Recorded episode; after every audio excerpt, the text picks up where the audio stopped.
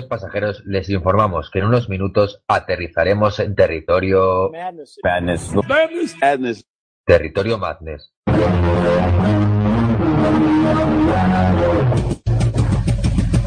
Un programa que repasa semanalmente la actualidad del baloncesto universitario de la mano de David Zuña y Gerard Sulet. Territorio Madness, la NCAA en Pasión Deportiva Radio. Hola, ¿qué tal? Bienvenidos. Empezaron 68, solo quedan cuatro. Fénix ya conoce a sus cuatro invitados, a los cuatro candidatos que pelearán por el trono universitario en la Final Four. Y de ella y del camino hasta ella vamos a hablar aquí, vamos a hablar aquí hoy en Territorio Madness, el programa que repasa semanalmente la actualidad universitaria, como siempre en vuestra casa. Pasión Deportiva Radio. Mucho que contar, mucho que analizar, lo mejor está por llegar, estamos en el principio del fin. Y aquí, como siempre en Territorio Madness, lo vamos a analizar todo. Comenzamos.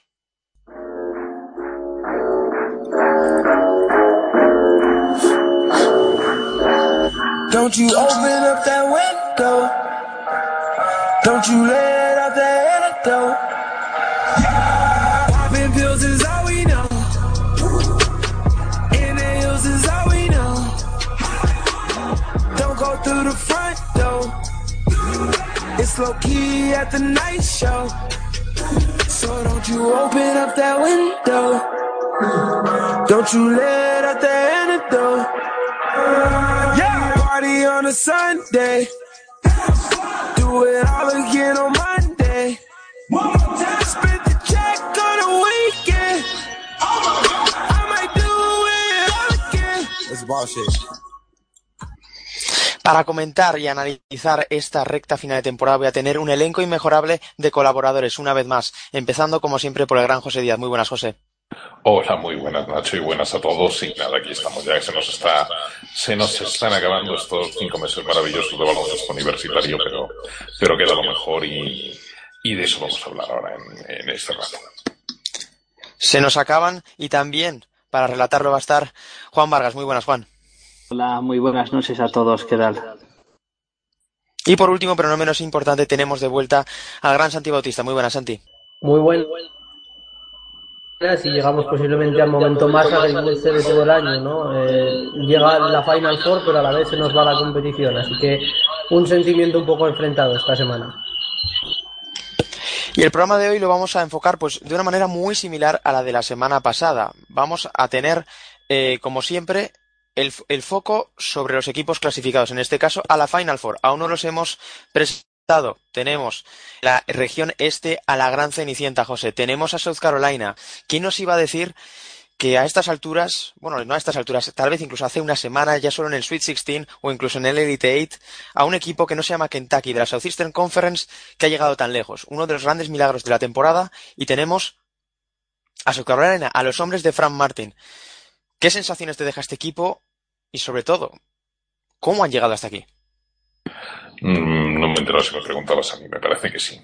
Eh, ¿Qué sensaciones me deja este equipo tremendas? Bueno, para empezar, lo de, la, lo de Southeastern Conference, evidentemente es alucinante, porque si repasamos lo que, lo que hemos dicho, lo que hemos dicho que durante toda la temporada, cuando hablábamos de que Kentucky iba a padecer el famoso, el famoso efecto Gonzaga, porque podía llegar disminuida al Madness, porque evidentemente los rivales de, de la Southeastern, de la SEC, iban a ser de menor nivel que los de otras conferencias, etcétera, etcétera, iba a tenerlo demasiado fácil. Ya en temporada regular vimos que eso no fue así, que al menos Florida se les subió a las barbas, pero es que la, la sensación ha sido tremenda. Es que si, si en el Elite Eight, entre los 16 equipos, había tres de la Southeastern Conference, eh, y estaba al nivel de las mejores conferencias que tenían tres, en el Elite Eight había, había, había de, de ocho equipos, había tres de las Southeastern, que es una cosa impresionante que tanto Florida como South Carolina como Kentucky estuvieran ahí, cuando la mejor de las otras conferencias evidentemente tenía uno. Es una cosa realmente sorprendente y bueno, que South, que South Carolina se haya metido en la Final Four a mí francamente me parece alucinante. O sea, yo es un equipo, yo si a mí me hubieran dicho hace, hace 15 días que en una región en la que está Duke, en la que está Villanova, en la que está Baylor, en la que está incluso Florida, el que se iba a llevar el gato al agua iba a ser South Carolina, evidentemente, evidentemente no me lo habría creído.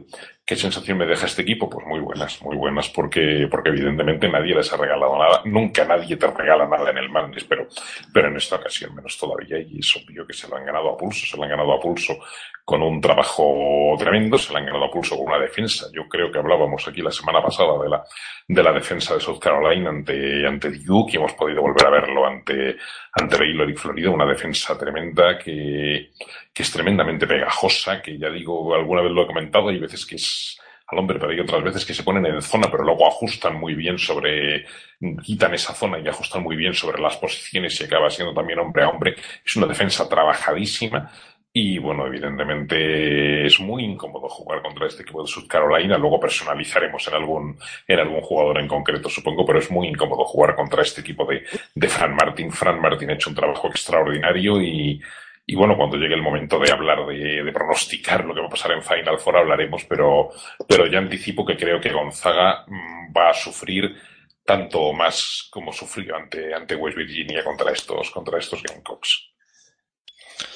Porque como anticipa José, eh, Juan, lo increíble de esta South Carolina es el camino. Eh, evidentemente se llevó todos los focos cuando ganó a Duke, pero ha seguido con ese momentum, lo ha continuado de forma brillante contra Baylor, contra Florida, sobre todo esa sensación de solidez, de estar, de no tener nada que perder, de desar todas sus armas con una facilidad pasmosa y sobre todo, como también ha anticipado José, todas esas alternativas tácticas que ofrecen en defensa, un equipo muy duro, muy aguerrido y la verdad es que desde Duke hasta Florida las sensaciones son de un equipo que ha llegado hasta aquí, pero podría soñar con algo más. Hombre, ya a estas alturas, a dos partidos de levantar un hipotético título nacional, se han ganado todo el derecho del mundo a soñar con ello.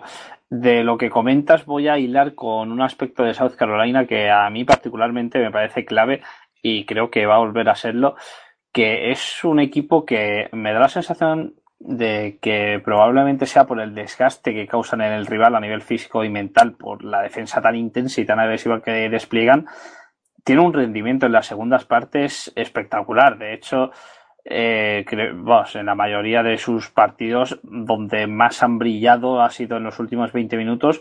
Contra Florida, sin ir más lejos, se van perdiendo al descanso. Contra Duke, eh, creo recordar que también fue así.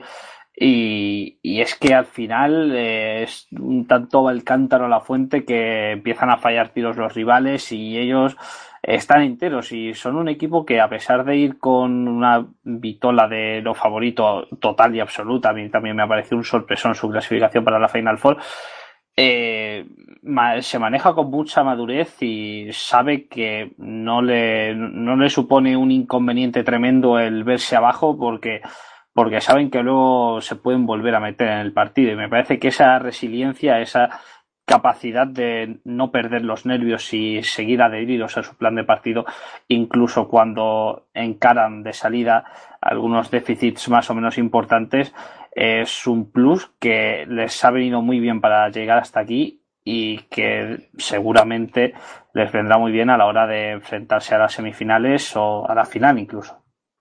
Está claro, Santi, que no se puede entender la figura, eh, bueno, el, fenómeno de estos Gamecocks eh, sin la pluralidad, sin esa labor coral, sin la defensa, pero sobre todo hay dos grandes nombres, uno en el banquillo y otro en la pista. Tenemos por un lado a Frank Martin, que ahora se descubre esa fascinante historia que hay detrás de un emigrante de, exiliados cubanos y sobre todo uno de los grandes jugadores, uno de los grandes protagonistas de la temporada a nivel individual, que es Sindarius Thornwell, un auténtico todoterreno del cual eh, ya nos hemos deshecho en elogios.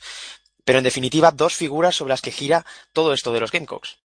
Cromwell para bien o para mal, ¿no? Porque hace ya unos meses vimos cómo le sancionaban y el equipo tuvo que hacerse a, jugar sin él y esto hizo que figuras como PJ Dozier, como Dwayne Notice o como Chris Silva poco a poco tuvieran más protagonismo del que tenían hasta el momento y se ha visto en este Madness, ¿no? Sobre todo en el caso de, un Chris Silva que ha sido vital en las dos últimas rondas. ¿eh? En cuanto a Zonwell, pues ya lo has dicho tú, ¿no? Nos podíamos deshacer aún más en elogio si es que podemos, pero es que ver la energía con la que juega, cómo se dejaba la piel y ese extra de momentum que tenía, ¿no? Jugando en el Madison Square Garden, que él mismo había dicho con sus palabras que era un sueño para él jugar ahí ese toque de energía que, claramente un equipo tan ordenado y tan fuerte como los Gamecocks, el, tener un líder así en la ofensiva, sin miedo a tirar cuando hay que tirar, sin miedo a anotar y sobre todo luego sin miedo a parar al mejor jugador del equipo rival, ¿no? Eso es realmente caracteriza a estos Gamecocks, que si tu estrella es tan dedicada tanto adelante como atrás, el resto de los jugadores no tienen ningún problema en dar un paso adelante, sobre todo lo que te comentaba ayer de Dwayne Notice, ¿no? Un jugador que, que ha salido así un poco de la nada y que realmente Frank Martin ha hecho un esquema eh, basado en Thorwell, pero eh, haciendo muy importantes al resto de las piezas para poder crear un bloque prácticamente infranqueable que supo secar a un equipo como Florida y sobre todo anular a una Baylor que, que prácticamente fue destruida por ellos. Y es que, José, uno de los grandes méritos de Frank Martin, más allá de esa disciplina casi militar que hay en sus equipos y que lo ha demostrado, ¿no? Con esa defensa, con esa, eh, con esa exigencia física, ¿no? En las segundas partes, tenemos un elenco de secarios eh, verdaderamente interesante, ¿no? Algunos más conocidos, algunos otros más desconocidos, pero lo cierto es que todos han resultado muy importantes, porque Thorwell siempre levanta la cabeza, pero al final tiene una serie de escuderos que bien merece destacar. Eh, Santi ha nombrado el nombre de Chris Silva, un jugador muy limitado en ataque, pero que incluso en esa faceta está sumando. El caso del Estonio Kotsar, que contra Florida, bien es cierto que, perdón, contra Baylor, si bien es cierto que no tuvo eh, un un papel demasiado destacado, pero es un jugador con, con ciertos fundamentos que también pelea. Tenemos a Duan Notice, tenemos el talento de PJ Dozier. En definitiva, esta South Carolina, eh, por lo que más destaca a mi, a mi parecer, más allá de Thorwell, es la pluralidad, tanto en ataque como en defensa y está Felder saliendo del banquillo, me parece que se llama Felder, para ocupar también unos, unos, unos minutitos ahí de base. Desde luego este equipo es mucho más coral de lo que parece, es exactamente lo que, lo que tú has dicho, es decir, eh, Darius se lleva, se lleva los focos y se lleva la fama, pero tú has hecho un resumen perfecto porque a mí me parece un equipo en el que todos aportan, por supuesto en defensa todos aportan porque, porque ya hemos hablado sobradamente de la defensa extenuante de los Gamecocks, pero, pero es que en ataque, mm, yo para mí el ejemplo perfecto es Chris Silva. Chris Silva es un jugador mm, básicamente tosco y sin embargo está aportando, le están poniendo muy buenos balones y está resolviendo de espaldas al aro mucho más de lo que cabía esperar en ese juego interior. Pero es que, como dices, Noudis, salido casi de la nada, está haciendo un madness extraordinario. Bueno, de la nada no, evidentemente, lleva toda la temporada ahí, pero no es un, nunca ha sido un jugador que destaque. PJ, PJ Dozier sí es un es un jugador magnífico. Kotsar a mí particularmente me encanta y le doy unas posibilidades inmensas. Es decir, es un chaval muy joven, es freshman, si no recuerdo mal todavía, el estonio, pero, pero tiene unos fundamentos técnicos realmente envidiables. Evidentemente le falta físico, vamos, físico, le falta fortaleza. Eh, evidentemente no es una de las piezas fundamentales de estos, de estos Gamecocks, pero yo creo que con trabajo y si se tira ahí los cuatro años puede, puede salir de ahí un pivot francamente interesante porque ya digo, el trabajo, el trabajo técnico lo tiene. Y si sumas todas esas piezas y sumas evidentemente la defensa y como dices la disciplina militar de, de Fran Martín, pues obtenemos eh, el resultado de estos Gamecocks que francamente es un equipo, es un equipo tremendo. Yo lo de Frank Martín me gustaría pararme un momentito en él porque reconozco que, que es de esos entrenadores que han conseguido cambiar la opinión que tenía sobre ellos, que esto es una cosa que me pasa, que me pasa a veces. Yo alguna vez he contado que hace, a, finales del siglo pasado recuerdo a, Bob Huggins en Cincinnati y en aquel entonces no le tragaba y han tenido que pasar muchísimas cosas para que ahora sea un auténtico enamorado de Bob, Huggins, por ejemplo, por poner, por poner ese ejemplo. Y en el caso de Frank Martin, puede que me acabe pasando tres cuartos de lo mismo. Yo el Frank Martin que conocí en Kansas State, a mí me resultaba insoportable. Es decir, me resultaba insoportable porque yo realmente los entrenadores que echan broncas apocalípticas a sus jugadores en pleno partido. Yo reconozco que lo llevo mal y, yo recuerdo alguna bronca de Fran Martín a, a Jacob Pullen o a Denis Clemente con, con, los ojos inyectados en sangre que decía, bueno, es que una cosa es regañar a un jugador y otra es que parece que le va a matar. Pero, pero estos entrenadores luego muchas veces evidentemente te sorprenden porque son a lo mejor aquellos a los que sus jugadores más aprecian, porque mmm, pueden ser así en cancha, pero evidentemente una vez que salen del parque probablemente su actitud no tiene, no tiene nada que ver con eso. Y me da la sensación de que con Fran Martín sucede algo parecido. Creo que sus jugadores le quieren muchísimo y creo que desde luego está haciendo un trabajazo en, en South Carolina impresionante. Es decir, es una universidad como, como todo el mundo ha comentado que jamás, no es que jamás hubiera llegado a la Final Four, es que prácticamente no había pasado jamás, no había alcanzado jamás el Sweet 16 es que los Gamecocks a nivel baloncestístico eh, nunca habían sido nadie y están alcanzando unas cotas que, que evidentemente nadie, nadie podía, podía esperar. En ese sentido, el trabajo, ya digo, es impresionante y tiene un mérito tremendo el rendimiento que está sacando de estos chavales.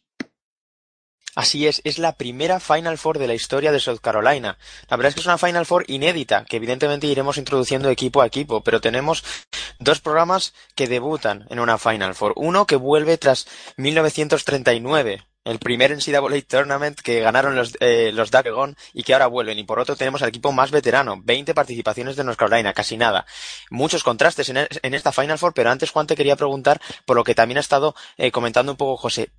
¿Ha cambiado también contigo la, opinión sobre Frank Martin? Sí, desde luego que sí. Quizás no partía de un punto de partida, valga la redundancia, tan negativo como el de José, quizás por mi menor veteranía siguiendo la competición, pero sí que es cierto que, bueno, no lo tenía por un técnico capaz de sacar tanto jugo a un equipo no diría limitado, ¿no? Pero es cierto que uno ve la plantilla, los recruits de South Carolina y no es un programa que te cante Final Four por los cuatro costados, ni mucho menos. Y sobre el tema que comentaba José de su carácter, sí me parece importante destacar que parece que se ha temperado un poco con los años, ¿no? Que esa intensidad tan exacerbada que que a veces le perdía y que le sacaba de sus casillas para contraproducción tanto suya personal como del equipo en el colectivo, parece que la canaliza mucho mejor, ¿no? Que no supone ya una presión añadida sobre sus jugadores, sino más bien un acicate y que la está sabiendo utilizar para inyectar una agresividad, una intensidad a esos Gamecocks, pero siempre bajo los parámetros de un estilo, de un plan táctico y de un desempeño en cancha que se ha demostrado sobresaliente. Es eso lo que me parece más destacado, sobre todo, eh, como la madurez adquirida seguramente tras esa salida tan turbulenta que tuvo de Kansas State le ha llevado a saber emplear de forma más positiva su carácter y bueno, los resultados pues están a la vista de todos. Ahí está en la Final Four el tipo. Ahí tenemos a South Carolina, que se coronó en la región este del bracket. Se, eh, primero venció a Marquette con un sin número 7, recordemos. Luego tumbó a Duke. Se llevó todas las portadas se consolidó ante Baylor 70-50, 20 arriba ante los Bears, que si bien es cierto que no estaban en su mejor momento de la temporada, no deja de ser destacable y al final consiguen remontar una vez más contra Florida, 77-70. Lo tenemos como uno de los integrantes de la Final Four, ya decimos, debutante en este tipo de acontecimientos. Antes de entrar en su partido, vamos a ir también con el camino de Gonzaga hasta la Final Four, porque también es un debutante, es un duelo de debutantes. Y su camino, Santi, es bastante interesante porque es un equipo que más allá de los rivales, ha tenido que luchar contra las dudas. Un equipo que, como hemos ido comentando durante toda la temporada en territorio Mandes, ha tenido, eh, bueno, ha rozado una temporada perfecta y aún así ha habido quienes dudaban, porque evidentemente jugaba en una mid-major. Sin embargo, ha demostrado, no sé si estarás de acuerdo conmigo, que mm, es más que merecida su presencia aquí y que todo su camino no hace más que reafirmar su candidatura al título. Yo creo que con Gonzaga nos pasa un poco lo contrario que nos solía pasar otros años con Milanova, ¿no? Por ejemplo, Milanova decíamos que siempre estaba muy sobrevalorado, que, que, no merecía estar en los sitios que estaba hasta que realmente llega a una Final Four y a todos pues nos deja con la boca bien cerrada, ¿no? Y con Gonzaga pasa totalmente lo contrario. Mucha gente se apoya en el hecho, que es una realidad, ¿no? de que la conferencia es floja, pero como decíamos en varios programas anteriores, hay que ganar los partidos de la manera que los ganan. Eh, ya lo comentaste tú, cuando en su día Gonzaga pierde contra BYU en casa, eh, eso supone eh, como un desahogo para ellos, ¿no? Llegar con esa presión de no haber perdido ningún partido en toda la temporada. Pierdes ya no solo manchas el récord, por así decirlo, ¿no? Sino que realmente te vas a casa. Es una presión añadida, sobre todo para los rivales, ¿no? Que quieren ya no solo eliminarte, sino destrozar ese récord. Yo creo que esta Gonzaga nos ha demostrado una vez más que, es un equipo muy, muy completo, porque Nigel Williams Goss no ha tenido sus mejores partidos, ¿para qué nos vamos a engañar? De hecho, ha habido figuras como, por ejemplo, Jordan Matthews o, o Collins o el propio Karnowski que han aportado lo que muchas veces se le ha visto perdido a Nigel Williams-Goss, sobre todo eh, destacarlo en el partido contra West Virginia, donde estuvo más errático de lo que de normal es. Creo recordar además que hizo su peor partido de la temporada, si, si mi mente no me falla. Luego ya contra Xavier, pues eh, fue un poco más eh, un partido menos difícil para ellos, porque Xavier llegaba fundido, Blue Jet llegaba fluido, Y ahí fue cuando los Zags realmente sacaron a, relucir todo su talento y, su candidatura para estar en la Final Four. Y yo creo que pese a, como habéis comentado, eh, South Carolina le va a dar muchos problemas, pero también Gonzaga es un equipo muy, muy completo, en ataque, con muy buena defensa y sobre todo destacar para mí el papel de un Jordan Matthews que había estado un poco en segundo plano durante toda la temporada, pero que en este Madness ha recuperado la puntería, ha recuperado el descaro y ese tiro de tres y está siendo el escudero perfecto para un ayer William Goss que, como ya decía, ya sea por cansancio o, por lo que fuera, está jugando peor, ¿no? Y sobre todo este Jordan Matthews y, Josh Perkins, pues son los que han podido mantener el tiro de tres del equipo y abrir un poquito más espacio para que Zach Collins y Karnowski demuestren el por qué son una de las mejores parejas interiores de la nación.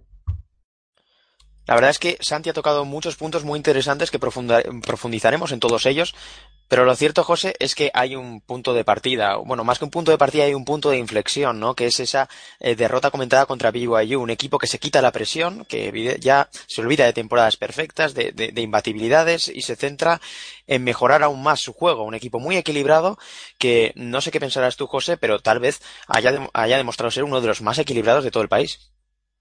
Sí, sin, duda ninguna. Es uno de los más equilibrados de todo el país. Y el factor que comentas de la, de la, de la derrota ante, ante Brigham Young, ante BYU, no es, no es baladí en absoluto. Yo creo que esa derrota, por irónico que resulte, es, por paradójico que resulte, es, es fundamental para que los Zags estén hoy donde están, porque yo, como bien has dicho, se quitan la presión. Es decir, yo, la experiencia me dice que llegar invicto al Madness es una pesada losa que a menudo acaba, acaba, acaba pasando factura. Es decir, mm, hay que recordar una vez más que hace 40 años, es decir, desde el año 76 con la Indiana de, de Bobby Knight, no hay ningún equipo que haya acabado invicto una temporada.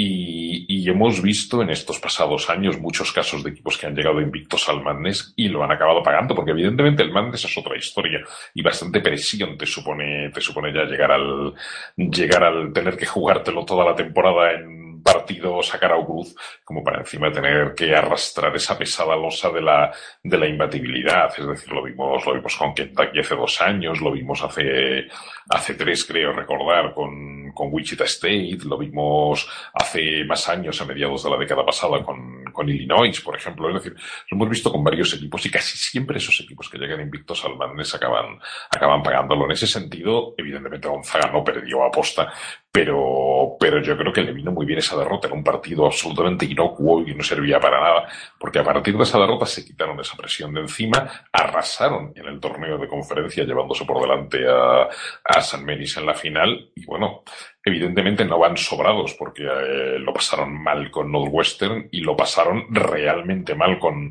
con una West Virginia que les llevó, que les llevó al límite en un auténtico thriller, como dicen en, en Estados Unidos, un partido realmente angustioso con una emoción tremenda. Eh, no van sobrados, pero yo sí creo que ese peso se le han quitado de encima y les está viniendo muy bien. Y en lo que comentabas de equipo, evidentemente sí es uno de los mejores equipos de la nación. Yo cuando, cuando en aquel no Selection Sunday de febrero los, los rectores del comité de selección les dieron un, como el cuarto mejor equipo del país, cuando entonces no habían perdido ningún partido, porque que lo hicieron luego en marzo, vale, les dieron el número uno, pero a lo mejor fue el último número uno, pero que lo hicieran en febrero cuando no habían perdido ningún partido me pareció sumamente discutible y, que han demostrado que están evidentemente a nivel, a nivel de los mejores. Y a la Final Four no se llega por casualidad y ellos lo saben mejor que nadie, porque Gonzaga ha sufrido muchísimo todos estos años porque siempre se ha quedado a las puertas. Se quedó, se quedó a las puertas hace dos años contra, contra Duke y además les ganó de paliza. Se quedó a las puertas a mediados de la década pasada, creo que en 2006 o 2007, no recuerdo, contra, contra UCLA en un partido que creían ganado, aquel que luego Adam Morrison se quedó allí tirado en el suelo en medio del parque y, y no había forma de llevárselo del, del berrinche que tenía. Han sufrido muchísimas veces y muchas, muchísimas veces se ha dicho que era un equipo que por jugar en la conferencia que jugaba y por ser quienes nunca podría estar en Final Four. Bueno, pues queda demostrado que eso ya, que eso ya no es cierto. Evidentemente es un equipo al nivel de los mejores. Está en Final Four por méritos propios. Y yo, si me dejas, además de los, de los nombres que habéis mencionado, yo quiero poner el énfasis en un chaval que a mí particularmente siempre lo cuento, porque, porque es así hace dos o tres años. Yo veía aquella Missouri que me daba muchísima pena porque era un equipo que, que había jugado a gran nivel con, con Frank Haidt y antes con, con, Mike, con Mike Anderson. Y era un equipo que parecía que empezaba a desmoronarse. Y en aquel equipo que empezaba a desmoronarse había un chaval que se llamaba Jonathan Williams, eh, Jonathan Williams III le llamaban, le llamaban entonces, que a mí particularmente me encantaba. Me parecía que tenía un mérito tremendo, además, tal y como estaban esos, esos Tigers de Missouri, el, el, lo bien que estaba jugando aquel chaval. Luego, evidentemente, pidió el transfer, desapareció un año y ahora le hemos reencontrado aquí y a mí me parece que está haciendo una muy buena temporada y sobre todo un mes excepcional en esa posición de ala pivot sirviendo de, de, ayuda a Karnowski, reboteando, anotando, me parece un, me parece un jugadorazo y me parece que tiene también un, un mérito tremendo lo que está, lo que está haciendo Jonathan Williams. Y bueno, Juan, en, en, este camino hasta la Final Four, hasta Phoenix, yo creo que hay un partido evidentemente clave, ya no solo porque es el que más sufrieron, sino por las circunstancias que se dieron contra West Virginia. Evidentemente, la, los Mountaineers de Bob Huggins iban a poner un desafío muy complicado físicamente, con esa presión tan característica, al final 61-58, muy sufrido Gonzaga, pero sobre todo esa respuesta ante la adversidad. Eh, Josh Perkins no metió ni una canasta. Nigel William Goss hizo seguramente el peor partido de la temporada, como bien apuntado Santi.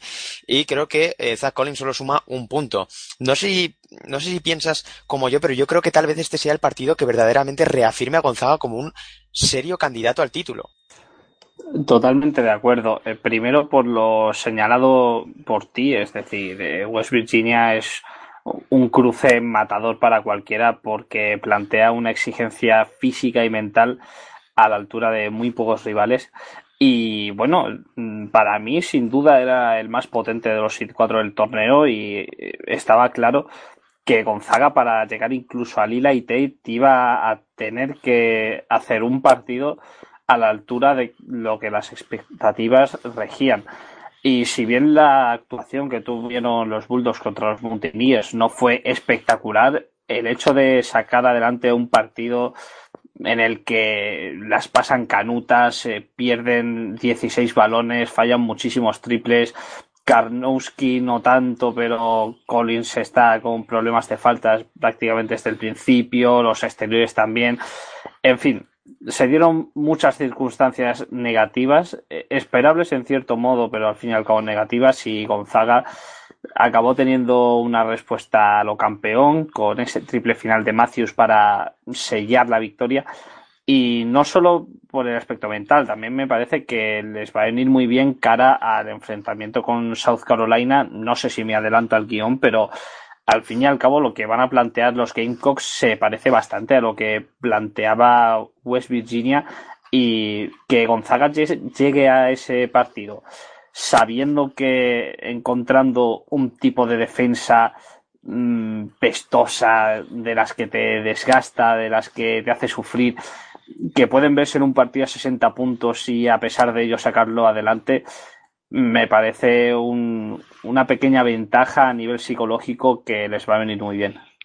Y antes de meternos en harina con el partido, Santi, eh, ya lo habías comentado por encima contra Xavier, pero evidentemente estos tags acabaron por dar su mejor versión, acabaron entrando por la puerta grande en la primera Final Four de su historia ante unos Musketeers que evidentemente hay que rendirse ante ellos por esa, por esa, eh, bueno, inesperada actuación en el Match Madness. Entraron de puntillas, entraron con un SID 11, fueron una de las grandes cenicientas junto a South Carolina, pero evidentemente se encontró una Gonzaga que, cumplió en todos los aspectos que, en, la, en, la, que es brillante. El equilibrio ofensivo, ese equilibrio dentro, fuera, eh, ese acierto exterior que evidentemente es cuando son diferenciales y sobre todo esa, esa defensa. Deja a Xavier en 59 puntos, niega totalmente cualquier actuación eh, sobresaliente de, de, un Trevon Bloyet asfixiado. Y solo es JP Makura el que, a base de juegos sin balón y a base de oficio, consigue hacer un poquito de daño. En definitiva, una declaración de intenciones. Sí, sobre todo eh, el otro día lo hablaba con Juan, ¿no? Que que este JP Makura tenía muchísimas cosas buenas y las había ido demostrando durante todo el torneo, ¿no? Y, volvemos un poquito a lo mismo. Eh, el que es capaz de, fastidiar a Xavier ahí en ese emparejamiento con Makura es Jonathan Williams. Es que es el jugador perfecto para esta Gonzaga, ya que no solo eh, abre el campo, ¿no? Que también trabaja dentro, es un jugador muy largo y vital en el esquema defensivo de, de Mark Few, porque ofrece cosas muy, muy interesantes, ya sea por su físico, por sus brazos y sobre todo por su saber estar, ¿no? Además es muy duro al rebote, de hecho en Mizu había alguna ocasión que acababa jugando de 5 por necesidades del equipo, de 4 puede sacar mucha, mucha ventaja a su, a su potencial atlético y ese, ese trabajo que siempre le debemos hacer, ¿no? Un poquito el trabajo sucio. Eh, como ya hemos comentado de Gonzaga, es que también es un bloque muy, muy ordenado y con una defensa muy inteligente. Y también lo bueno es que es un equipo en el que todos participan, en el que todos aportan y bueno, supieron con creces eh, superar ese choque contra Xavier, eh, ya sea por la defensa, anularon totalmente a Bluyer, Makura no hizo mucho y también eh, lograron anular ese factor del rebote con gente como Rashid Gaston que estaba haciendo mucho, mucho daño en el Madness y en lo que Xavier se había apoyado en muchas ocasiones de otros partidos. Anularon totalmente y bueno, eh, nos dieron ese pistoletazo en la mesa de, de decir, somos un equipo de Final Four, aquí estamos y vamos a intentar ir a por todas. Y ahora nos metemos ya directamente en el partido. En ese South Carolina Gonzaga, ese encuentro de Final Four que determinará uno de los grandes finalistas en esta temporada en la NCAA. José, evidentemente hay muchas claves eh, tenemos la defensa de South Carolina, pero evidentemente siempre he comentado mucho ese equilibrio ofensivo de Gonzaga, esa capacidad de Karnowski de sacar el balón fuera, al igual que Zach Collins, ese equilibrio, ya digo, entre triples y martillo interior, pero tenemos un factor muy clave, como ha dicho Juan, que tal vez South Carolina vaya a plantear un partido muy parecido al que hizo West Virginia. Vamos a tener un duelo a priori bastante defensivo, no sé cómo lo ves. Pues yo veo que evidentemente, yo creo que lo comentaba también antes, es decir, creo que South Carolina va a llevar, va a llevar a Gonzaga al límite como la llevó West Virginia. Eh, yo creo que lo he comentado, lo he comentado antes, yo creo que Gonzaga, los Zags, o los Bulldogs, como se prefiera, van a sufrir como perros. Eh, evidentemente que tienen mucha más calidad que, que South Carolina. South Carolina, pues hemos hablado muy bien de ella porque son, hacen un trabajo defensivo excelso y porque en ataque, pues el amigo Sindarius Thorwood es una auténtica maravilla y está a un nivel extraordinario. Y luego la aportación, como hemos dicho, de Nautis, Dozier, etcétera, pero, pero evidentemente todo eso, exceptuando Sindarius, todo eso no se puede comparar con lo que tiene Gonzaga. Es decir, es que, bueno, me pasa un poco como West Virginia. West Virginia llevó al límite a, a, los Zags, pero luego, luego en ataque no hay color. Es decir, a los Zags, aunque les lleves al límite, aunque les plantees el partido más, más estropajoso que les puedas plantear, aunque les hagas sufrir muchísimo, al final el talento es difícil que no acabe emergiendo y a mí me cuesta trabajo pensar que un equipo con un pivot eh, maravilloso y mucho más móvil de lo que parece y con buena mano y capacidad de pase, como es el polaco Karnowski, que un equipo con un base que puede que no haya hecho su mejor baloncesto en estos días, pero que es una maravilla, como Nigel Williams Goss, con una mano, con una muñeca como la de, como la de Jordan Matthews, eh, la otra muñeca del amigo Perkins, más, más por supuesto Jonathan Williams, que ya le he estado elogiando antes, más Melson emergiendo desde el banquillo, más Zach Collins, Tilly, etcétera, me cuesta mucho trabajo pensar que todo ese arsenal no acabe llevándose el gato al agua ante, South Carolina. South Carolina, repito, les va a llevar al límite, pero como creo, comentaba, creo, creo Juan, el, el aprendizaje de, de, la dureza de West Virginia les va a venir muy bien o les habrá venido muy bien ante South Carolina. Es decir, la gran duda de Gonzaga durante, durante todo, la gran duda que podíamos tener o que podía tener mucha gente con Gonzaga es estos se han pasado dos meses jugando en la West Coast, el único equipo que les ha puesto en un, eh, o los únicos equipos que le ponen en aprietos son BYU y, y San Mary's, y luego llegan al Madness y se encuentran a uno de la Big Ten, a otro de la Big 12, a otro, etcétera. Y bueno, Gonzaga ha demostrado que ha salido indemne de todo eso. Eh, si consiguió sobrevivir a West Virginia, como digo, el aprendizaje de ese, de ese duro enfrentamiento entre West Virginia les va a venir muy bien, yo creo, para, para sobrevivir ante, ante South Carolina. Lo veo muy difícil, ya digo que van a, subir van a sufrir como perros, pero, pero si tengo que pronosticar, pronostico que, que sufriendo y por poco, pero pasará Gonzaga.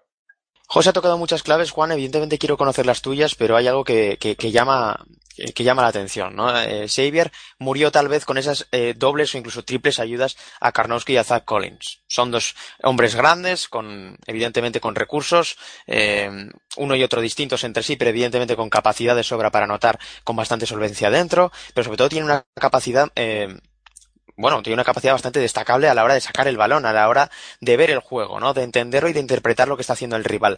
¿Qué crees que puede tener preparado South Carolina para parar todo esto? Porque evidentemente, si centran demasiado la atención en, en Karnowski, en Collins y en Jonathan Williams, en ese factor X, tal vez eh, puedan correr el mismo, el mismo riesgo. Eh, voy a intentar no enrollarme porque se me ocurren tantas cosas que comentar sobre este emparejamiento que, que es que se me, se me iría el tiempo. Eh, en el sentido de lo que me preguntas directamente, me parece que South Carolina tiene dos apuestas claras que hacer y una es más bien ofensiva. Eh, la cuestión con los interiores de Gonzaga, que a priori son bastante superiores a los de South Carolina, es que han tenido, creo que prácticamente todos los partidos del Madness, problemas de faltas prácticamente desde el principio. Yo creo que los Gamecocks deberían jugar esa carta, intentar limitar los minutos de, Collins y Karnowski en pista. De hecho, no lo he comprobado, pero no me extrañaría que el promedio de minutos de Killian Tilly esté por encima en el torneo de lo que lo estuvo en la temporada regular. Ha tenido que jugar bastante el hermano del jugador de Basconia y ha sido sobre todo a causa de esos problemas de faltas que han tenido habitualmente Karnowski y Collins. Eh, y creo que es más factible para South Carolina sacarlos eh, del partido cuando les estén atacando que cuando les tengan que defender. Porque ya vimos contra Xavier que si le cedes mucha línea de tres a Gonzaga, es un equipo que te puede matar. Y gran parte de la remontada de South Carolina contra Florida eh, se basó en que durante la segunda parte la defensa de South Carolina a mí al menos me pareció bastante más abierta, bastante más centrada en defender la línea de tres puntos, incluso a, costa de conceder un poco más de espacio en la pintura y le salió muy bien, porque Florida me parece que no metió ni un triple en la segunda parte, se fue con un 0 de 12 y ahí estuvo una de las claves del partido.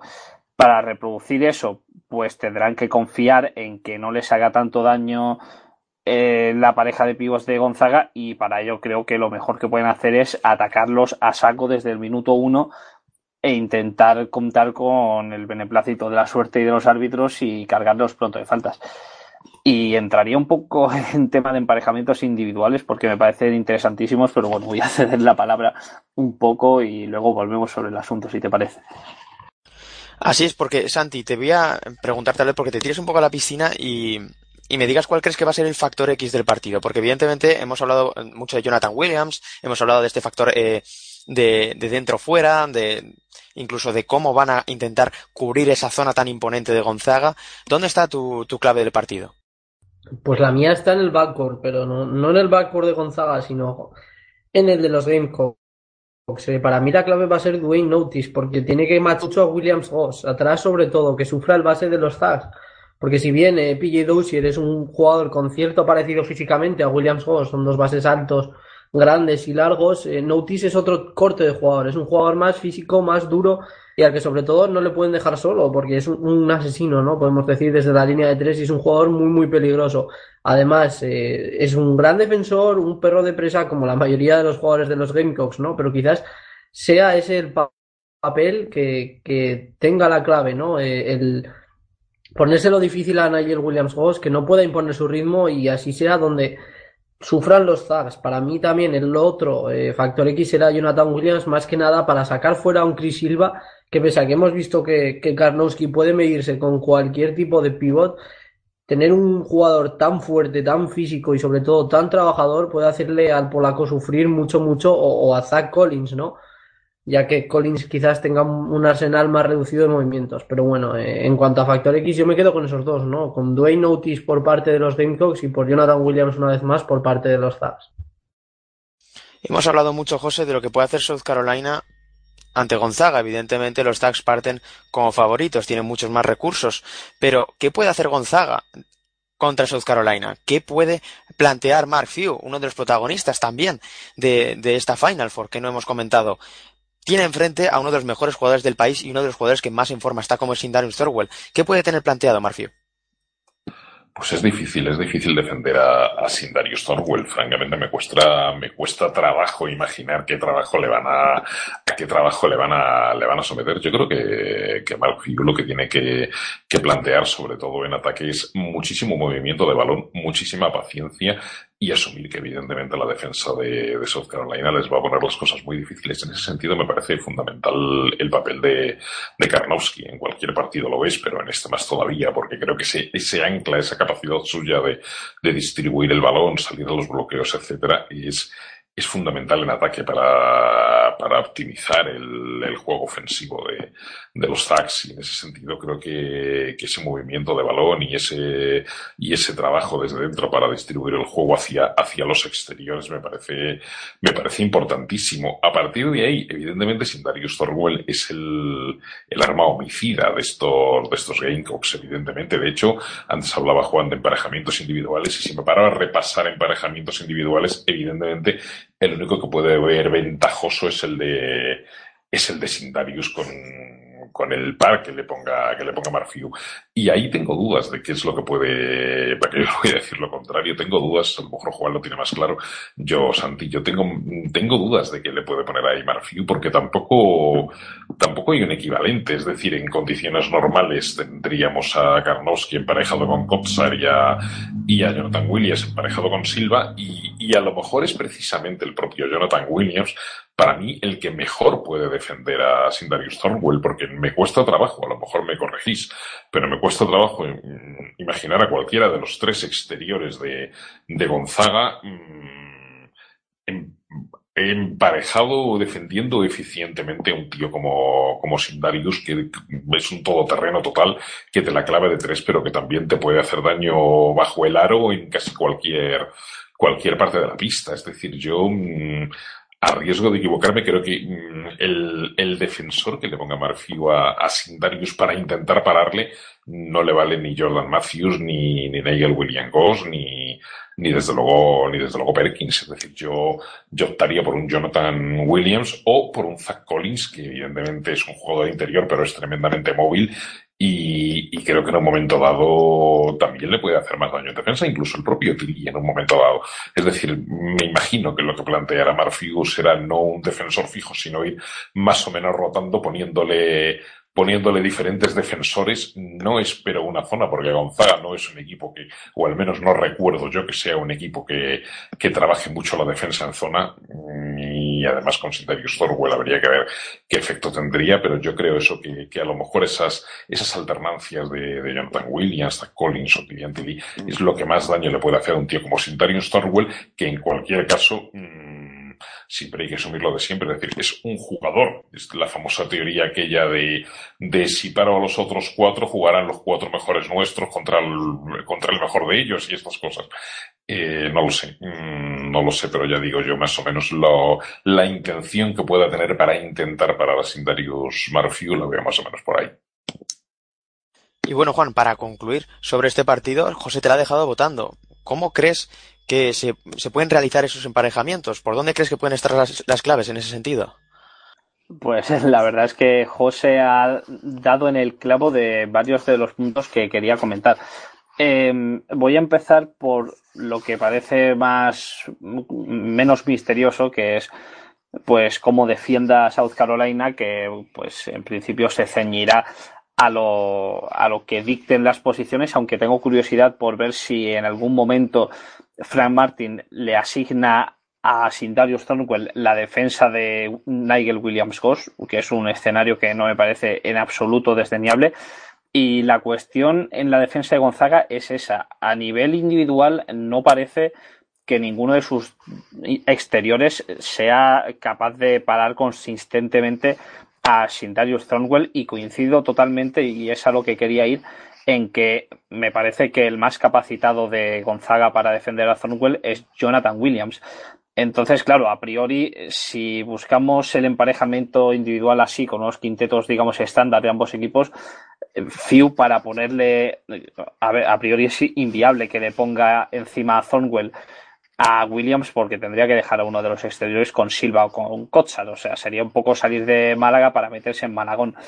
La cuestión es que tampoco veo descabellado que en algunas fases del partido Frank Martin decida utilizar a Sintarius como falso 4 para poder meter un exterior extra y solventar un poco los problemas ofensivos que tiene en ocasiones a nivel coral South Carolina, pero es ahí donde le está poniendo en bandeja Marfiu eh, su emparejamiento individual más ventajoso a la hora de, parar a Thornwell. Entonces, me parece muy intrigante esa paradoja que tiene en sus manos Frank Martin y que habrá que ver cómo plantea de que la solución a priori más óptima para potenciar su ataque coral es quizás la que menos beneficio le rendiría a su estrella individual. a mí me parece a nivel táctico la cuestión más intrigante del partido que aún así mm, creo que va a ser apasionante. Me parece que a pesar de que es totalmente cierto lo que ha dicho José, de que Gonzaga no es un equipo muy de zona, eh, va a tener que utilizarla creo que de forma obligada más de lo que le gustaría. Y en definitiva, pues bueno, veremos al final qué hace uno y otro entrenador. Cada uno tiene unas cartas que jugar y en definitiva se presume fascinante el cruce entre South Carolina y Gonzaga. No lo podría haber definido mejor Juan. Va a ser un partido apasionante, muchísimas alternativas, muchísimas, muchísimas armas en ambos equipos y sin duda va a ser un partido muy duro para Gonzaga. Evidentemente parten como favoritos los Bulldogs, pero los Gamecocks, como en todo el torneo, presentan argumentos para ponérselo complicado a cualquiera. Ya digo, dos debutantes en esta Final Four, lo cual no hace sino aumentar los alicientes en este partido tan especial. Así que ahora vamos a pasar a la otra parte del bracket. Vamos a hablar de Oregón, de su camino y vamos a hablar también de North Carolina y su apasionante camino a la Final Four. Pero antes, un pequeño alto en el camino. No se vayan, ahora volvemos.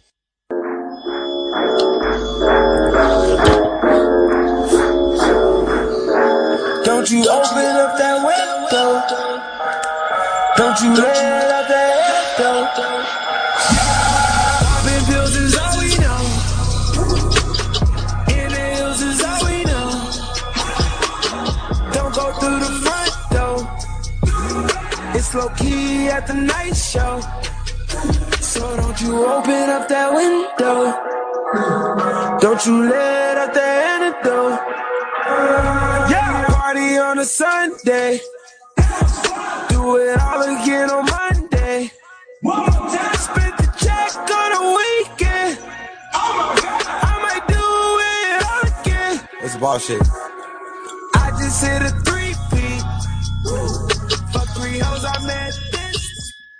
En 1939, los Webfoots, Oregón no los Ducks, se alzaron con el primer título de la historia del NCAA Tournament, el primer Match Madness de la historia. Y hasta entonces, los de Oregón no habían pisado una Final Four. José, el contexto histórico es brutal, aún más el equipo tan competitivo que ha armado Dana Allman, Evidentemente no es la primera vez que aquí en territorio Mandes nos rendimos ante la figura de este entrenador, pero podríamos hablar incluso sin Chris Boucher del mejor equipo de estos últimos años de los Ducks. Impresionante, sencillamente impresionante. Yo, el... mira que yo mm, les di, lo comentaba el otro día, llevo toda la temporada prácticamente eh, dando como favoritos a los Ducks para Final Four. Recuerdo que a principio de temporada, en una historia que escribí para Básquet Americano, les, les ponía prácticamente en Final Four. Recuerdo que en más de una ocasión alguna a lo largo de la temporada lo he comentado otra vez, cuando hice el, el, el bracket para bueno, los típicos brackets que se hacen antes de que empiece el torneo, les puse en Final Four. De hecho, mi final era Duke Oregón.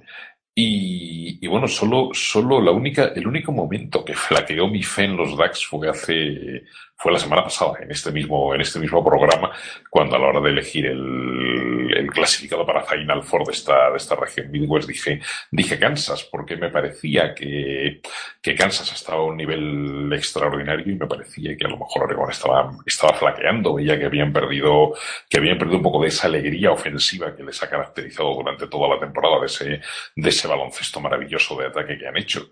Y evidentemente me equivoqué, evidentemente me equivoqué porque Está claro que mi Kansas era, estaba tan extraordinariamente bien, pero sobre todo estaba, está claro que evidentemente Oregón, me engañó, es decir, Oregón podía haber perdido alegría ofensiva, pero lo que ha ido mejorando a lo largo de la temporada y ha llegado sobre todo a un nivel extraordinario a este Mandes es en, es en capacidad defensiva, es decir, yo a mí el, el partido, mmm, después de, de, cómo se clasifican los dos, porque Kansas arrolla a Purdue y, y Oregón sufre muchísimo para ganar al equipo del destino, a, a Michigan. Después de eso, reconozco que el desarrollo del, del Kansas Oregón me, sorprendió por completo porque creo que el resultado no hace justicia a Oregón. Es un baño en toda regla lo que le dan los, los a los, a los Jayhawks, un baño en, en ataque por la tremenda eficacia. Ahora iremos, supongo, entraremos más en detalle, pero la tremenda eficacia anotadora de tíos como, como Tyler Dorsey, por ejemplo, pero sobre todo el baño para mí está en defensa, más allá de,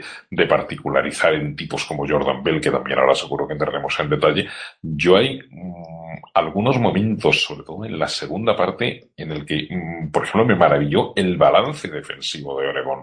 Es decir, mm, hubo varias veces que Kansas robó el balón o que intentó sacar rápido el contraataque y veíase a Frank Mason o a Josh Jackson intentando llegar a la canasta de Oregón y cuando querían llegar habían bajado tres tíos de Oregón a defender al primero que llegaba de los hijos, te quedabas alucinado, es decir, me pareció un balance extraordinario y sobre todo eso, un trabajo defensivo que, que en ningún momento, en ningún momento Kansas vio la luz. A mí me parece que, que Dan Alman es uno de, llevo diciéndolo prácticamente todos los años, Dan Alman es uno de los grandes técnicos de, del baloncesto universitario, un técnico al que jamás se le, se le, suele reconocer como se reconoce a otros, pero yo hace hace dos años, cuando prácticamente tuvo que rehacer el equipo desde la nada y consiguió unos resultados tremendos, ya para mí fue el entrenador del año, aunque, aunque no se lo dieran. El año pasado se quedó literalmente a las puertas de la, de la Final Four y este año sin Chris Boucher, que, que como bien decías, eh, muchas veces nos olvidamos, pero es una baja importantísima para este equipo, ha conseguido meter a los Ducks en Final Four y, y no tiene por qué acabar aquí. Mérito tremendo de Alman y, y yo me alegro mucho, evidentemente, de ver a estos, a estos Ducks ahí arriba después de haber estado casi toda la temporada apostando por ellos. Es en definitiva casi imposible no alegrarse de, de Anna Alman, de Dylan Brooks, de Tyler Dorsey, de Jordan Bell y en definitiva de una universidad, Juan, que ha tenido un camino apasionante, ya no solo porque parecía que iban de underdogs, en, en, esta, en esta parte del cuadro, evidentemente por culpa de Kansas y sobre todo por, por esa omnipresencia en la Pac-12 de UCLA y de Arizona, pero lo cierto es que estos Ducks han desplegado su mejor baloncesto en su mejor momento. Yo lo suelo comentar aquí en territorio Mandes, pero tal vez es que este equipo esté hecho para las grandes citas y sobre todo lo demostraron ante Kansas, posiblemente el mejor partido que hayamos visto de los Ducks, por lo menos el más completo. No sé cómo viste tú este partido, pero yo creo que es la, la prueba definitiva del de, de punto álgido que ha, que ha alcanzado Dan Alman con este equipo. A mí lo que, lo que fue el partido en sí contra Kansas me dejó un pozo un poco extraño, porque es cierto que la superioridad de Oregón fue manifiesta durante prácticamente los 40 minutos, pero había momentos en los que me daba un poco la impresión de que era un poco la historia que viene siendo Kansas todo el año, de que parece que se dejan ir un poco al principio y luego hacen la remontada, empiezan a enchufar y dices, si es que como no lo he visto venir, si es otra vez lo mismo. Y de hecho hubo momentos en esa segunda parte en los que parecía que se oxidaba bastante el sistema ofensivo de Oregón y Kansas conseguía buenos lanzamientos. Estaba tirando solos en muchas ocasiones, pero no entraban. Y Josh Jackson apareció un poco al final, pero esas dos faltas que le pitan en, los, en el primer minuto y medio prácticamente y dejan fuera prácticamente toda la primera mitad, le sacan de ritmo por completo. Devonte Graham hace un partido horrible y Frank Mason pues llega hasta donde llega, pero acaba absolutamente ofuscado viendo que es el único capaz de sumar puntos para el equipo. Y a pesar de que, insisto, es mucho mérito de Oregón en todo ello, pero Kansas me dejó un poco frío por eso, porque parecía que era pues una situación de la que habían salido, sabido salir en varias ocasiones a lo largo de la temporada y en esta ocasión, pues por H o por B, no lo lograron. Ahora bien, eh, los DAX, absoluto equipazo y que han demostrado muchísimo en el torneo, sobre todo creo que hay que decirlo a nivel ofensivo. Es verdad que a los DAX de Alman siempre los hemos conocido un poco más por lo que hacen en ataque, pero a mí su rendimiento defensivo me parece fascinante. Sobre todo, lo que es una pasada es que tienen tantas variables tácticas que aunque no les funcionen, eh, sacan de ritmo ofensivo los rivales por completo, porque lo mismo te defienden en individual, que en zona, que en zona mixta, te sacan una presión a media pista no sabes por dónde te van a salir. Y al final, aunque luego mmm, puedan flaquear en momentos dados, la cuestión es que el equipo rival es que no puede ejecutar el mismo procedimiento en tres ataques seguidos, porque no sabe qué se va a encontrar cada vez que sube el balón. Y eh, eso es trabajo táctico puro y duro de Dana Alman, que me parece una absoluta pasada. Y luego, aparte, los rendimientos individuales están siendo fantásticos, pero me, me parece lo más llamativo de esta Oregón aparte del hecho que no sé si es bueno o malo, creo que es más bien bueno, de que Dylan Brooks, que supuestamente es la estrella de Oregón y creo que objetivamente el mejor jugador que tienen, está siendo el tercero mejor de los Ducks en lo que va de torneo, lo cual como fan de North Carolina me asustaría como mínimo bastante toda la temporada en definitiva, Santi, hablando y con razón de Dylan Brooks, eh, no solo esta temporada, sino otras anteriores, evidentemente el jugador, el gran estandarte de los, de los Ducks de Oregón, pero tenemos a un protagonista especial, dos en concreto, pero te voy a preguntar por uno de ellos, por Tyler Dorsey, lo conoces bien incluso de su etapa de instituto, eh, su determinación, su descaro, su facilidad eh, para crear sus propios espacios, para asumir la responsabilidad, pero hacerlo de esta forma, con esta eficiencia y con este volumen en el, en el Match Madness, es absolutamente brutal. Yo creo, y además ya lo vimos en la última competición internacional que jugó con Grecia, que, es un jugador de momentos, no es un jugador al que le encantan las luces, al que no se chantante en ninguna situación y que ese descaro que lleva mostrando desde su época de, de, instituto es el que le lleva a estar en los titulares que está a día de hoy, ¿no?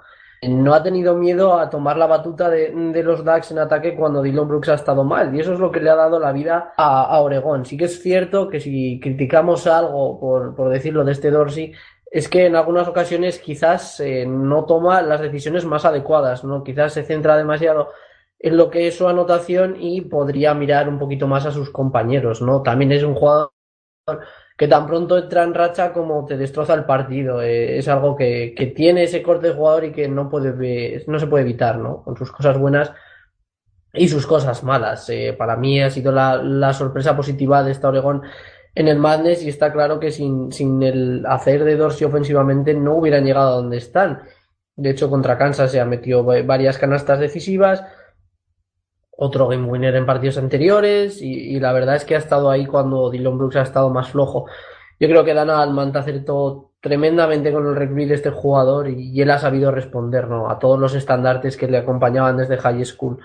O por qué no eh, dar este último pistoletazo ante UNC y, llegar a una final de la NCAA y por qué no, eh, si las esperanzas de Oregón en ganar el torneo dependen bastante, bastante de, que él dinamite los partidos como ha hecho hasta ahora.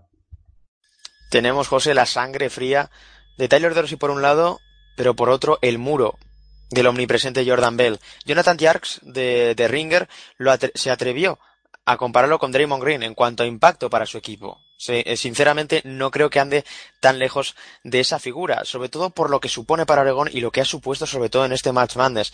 No sé si estarás conmigo, pero seguramente el factor más determinante, prácticamente más allá de, evidentemente, de números, eh, el factor que, más alternativas ha, significado para el rival, que, más desajustes en ambos lados de la cancha y, en definitiva, un hombre eh, sin el que no se podría entender esta Final Four. Sin duda ninguna, por supuesto que estoy contigo. Es decir, lo de Jordan Bell es, alucinante. Yo a Jordan Bell le recuerdo en su año freshman, y aquí quiero recordar que lo comentamos con, David Uña, que andará feliz estos días porque es un fiel seguidor de, de los, de los DAX. Yo recuerdo a Jordan Bell en su año freshman. Y bueno, además era aquella temporada que decíamos que Dan Alman tuvo que hacer un trabajo tremendo porque prácticamente empezó con solo ocho jugadores y casi no había por dónde coger el equipo. Y aquel Jordan Bell era un magnífico taponador, era ya, como digo, en su año de novato uno de los mejores taponadores de la nación, era un magnífico defensor y punto. Y no era más. Es decir, de vez en cuando cogía algún rebote le veías como un pivot muy, muy dinámico, pero, pero no tenía absolutamente nada más en su repertorio. Comparar aquel Jordan Bell de su año de novato con el, con el Jordan Bell de tercer año, si mal no recuerdo, que estamos que estamos viendo estos días es como la noche y el día casi, porque Jordan Bell sigue siendo un extraordinario defensor, sigue siendo, y cada vez más, evidentemente, un extraordinario taponador. Corregirme si me equivoco, pero creo que fueron ocho chapas la que les colocó el otro día a los, a los Jayhawks, pero es que Jordan Bell es muchísimo más que eso. Es evidentemente un reboteador extraordinario, pero bueno, eso más o menos lo lleva de serie, pero la, la intensidad reboteadora de Jordan Bell está, está fuera de, está fuera de cualquier norma y va a ser interesante verle, aunque luego eso lo comentaremos más, más despacio, pero va a ser interesante verle contra el poderío reboteador de North Carolina.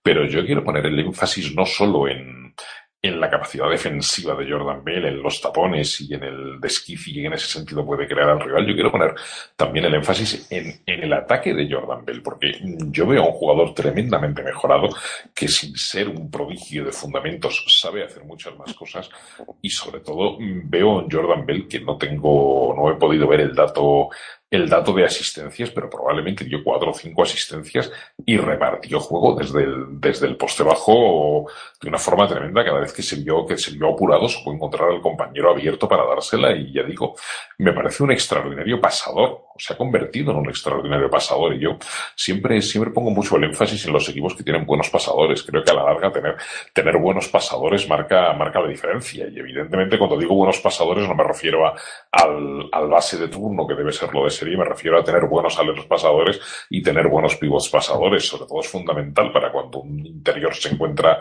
sobremarcado y tiene dos tíos el poder sacarla al exterior abierto y dársela en las condiciones adecuadas, porque sacarla lo puede hacer cualquiera, pero, pero dársela en las condiciones adecuadas no es tan fácil, pues eso tiene un mérito tremendo y es un valor añadido tremendo. Y en ese sentido, a mí me fascinó el otro día y se lo he visto ya en más partidos, la capacidad de pase que ha adquirido Jordan Bell es lo que digo, es una evolución tremenda de un jugador que, que, que era tremendo a nivel defensivo, pero que era mmm, bastante tosco en ataque, a un jugador que sin ser la octava maravilla del universo en ataque, sabe hacer sus cositas, sabe fabricarse sus canastas y sabe, y sabe distribuir juego. Y que, y que todo eso no le supone mmm, una merma defensiva, sino más bien todo lo contrario. Evidentemente es un atleta portentoso, está sembrando el pánico en los ataques rivales y, y como bien decías, es sin duda el factor X de, de esta hora porque además, mm, por añadir otro dato, yo creo que también ha crecido tras la marcha. Yo creo que ha asumido muy bien que tras la, ausencia, la baja de, de, Chris Boucher, él tenía que asumir más responsabilidad. Y si antes a lo mejor podía estar más diluido, aunque Boucher no estuviera haciendo una temporada maravillosa precisamente, pero, pero podía habérsele más diluido desde que no está Boucher y sobre todo en este torneo, el nivel, el nivel que está dando Jordan Bell, como dijo en ambos lados de la cancha, es, es excelso, es extraordinario. Y bueno, Juan, evidentemente hay muchos protagonistas en esta Oregón, empezando también por su entrenador, y es que Dan Alman ha conseguido un equipo, sobre todo sólido, ya digo, preparado para las grandes citas, para adaptarse a cualquier circunstancia. No sé si estarás conmigo en que esa tal vez sea uno de los grandes secretos, un equipo que tal vez sea capaz tanto de, de ser, de ser muy competitivo en ritmos altos, como adaptarse a luchar en el barro. Eh, no sé si estarás conmigo, pero tal vez esto sea un factor muy a tener en cuenta de cara al planteamiento del partido contra North Carolina. Pues sí, lo voy a hilar de hecho con lo que he comentado antes. Es que Oregón no, deja que su rival juegue al ritmo que quiere, así que al final se acaba jugando al ritmo que marca Oregón, que por lo general está siendo no de demasiadas revoluciones, en parte por ejemplo, entre otras cosas, por algo que comentabas tú antes, no, eh, lo ha comentado José, si no me equivoco, el tema de su balance defensivo eh, Oregón durante la mayor parte de sus partidos renuncia prácticamente por completo al, al rebote ofensivo. Es un equipo bastante pre preocupado por evitar eh, oportunidades rivales al contraataque, lo cual me parece una decisión bastante sabia de Dan Altman, dado que no tiene jugadores de gran, de, perdón, de gran envergadura con la pérdida de Boucher. Sin embargo, luego siempre tienen ese lapso de 5 o 6 minutos que parece que le dicen a Jordan Bell, Jordan, te toca. Y Jordan empieza a cargar en solitario el rebote ofensivo, consigue 3 o 4 y le saca ahí unas posesiones extras a Oregón en momentos delicados que le vienen de maravilla. Contra Michigan eh, me parece que estuvo súper localizado en la recta final del partido contra Kansas fue más bien a mediados de la segunda parte, pero me da un poco esa sensación de que protegen mucho la transición defensiva y de vez en cuando pues sueltan ahí a, a Bell, le cortan la correa, por así decirlo, y le dejan que haga su trabajo en el aro rival. Y insisto, me parece un equipo que a, a, través de esa versatilidad defensiva que tiene consigue un poco imponer que se juega lo que quieran y ya digo, aunque no estén siendo una ofensiva de fuegos artificiales la suya durante este torneo, eh, es un equipo bastante capacitado para imponer parciales importantes a raíz de esos triples de Dorsey, de la activación ocasional de Dylan Brooks, etcétera. Y bueno, un factor más que lo convierte en un equipo realmente tenible y, como no, un aspirante a llevárselo todo estando ya a las alturas de torneo que está. Y así tenemos a esta Oregón, que por primera vez desde 1939 estará en una Final Four. Recordamos, con un seed 3 Primero venció a Iona 93-77. Después se deshizo no sin dificultades de Rhode Island en un partido muy ajustado 75-72. Después en un trepidante partido ganó por un punto a, la sorprendente a ese equipo del destino como querían llamar a los Michigan Wolverines 69-68. Derrick Walton Jr. tuvo el tiro para ganar y finalmente esa exhibición final de Oregón 74-60 ante Kansas, el gran favorito que seguía vivo, volvió a caer, volvió a decepcionar a estas alturas y se quedará sin Final Four, algo que no hará Oregón, que se enfrentará contra North Carolina. Sid 1, eh, Santi, la verdad es que su camino evidentemente está lleno de contrastes. Eh, superaron con facilidad a Texas Southern, sufrió ante Arkansas, como ya comentamos, y luego ha demostrado primero una solvencia espectacular contra Balder, le hizo parecer un equipo muy pequeño, y luego tuvimos uno de los grandes partidos, por no decir el gran partido, de este March Madness, ese North Carolina Kentucky con ese invitado sorpresa que luego comentaremos. Yo me quedo con lo que el otro día comentaba nuestro ex compañero y, amigo Chomín Romero de, de, UNC, y es que en muchas ocasiones es lo más parecido a un equipo NBA que hay en la NCAA ahora mismo, ¿no? Porque es un equipo que, aunque da mucha sensación de superioridad en algunos casos, y esto se vio en el partido contra Arkansas, eh, es un equipo que tiene minutos de desconexión total y que ello le puede llevar a, destrozar su partido, ¿no? Tan rápido te hace un parcial tremendo que rompe el encuentro a su favor, como se duermen y se dejan remontar. Y esto en ocasiones y sobre todo contra un equipo como Oregón puede llegar a ser muy peligroso. Pero vamos, ¿qué vamos a decir de los Tar Heels, ¿no? Eh, con, ese potencial reboteador que hemos visto durante toda la temporada. El otro día que Mix hizo parecer pequeño a, los interiores de Kentucky. Y como tú decías, eh, contra Butler pese a que Butler era un equipo que también eh, en ocasiones jugó baloncesto alegre, ni, ni de lejos llegó a la, altura de, de los Tar Heels que sobre todo han encontrado un Justin Jackson que está muy muy acertado en, el tiro de tres. De hecho, eh, creo recordar que en cuanto a estadísticas logró el récord histórico de triples en una temporada de, los Tar Heels, no sé si me equivoco, pero eh, creo recordar que, que esa fue, ese fue el mérito, ¿no? Lo que decía, si, si en un equipo en el que Kentucky tenía a Isaac Humphries, a, Bama de Bayo, les haces muy, muy pequeños, eh, pues algo estás haciendo bien, ¿no? Eh, como se suele decir. El interior funcionó, Joel Berry dinamitó el partido contra Butler, el otro día contra Kentucky fue Josh Jackson, o sea, fue Justin Jackson, perdón.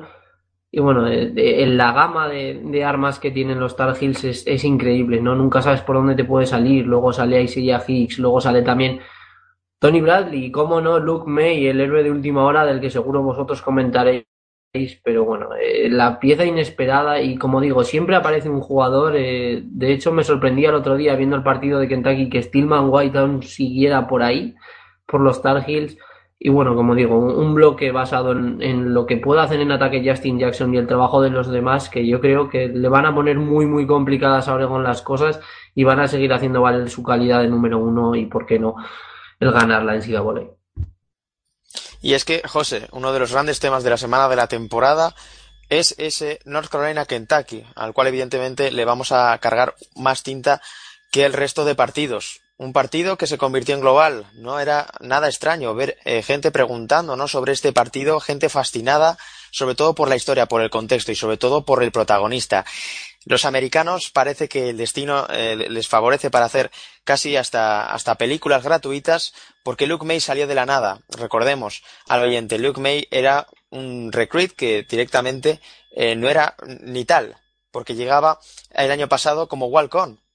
No tenía beca deportiva y de repente su mejor partido en el partido más importante de la forma más increíble y dilapidando toda eh, esperanza de Kentucky. Evidentemente, José, eh, para describir a Luke May sobre todo lo que hizo, hay que apelar mucho a las emociones, pero qué brutalidad, qué pasada.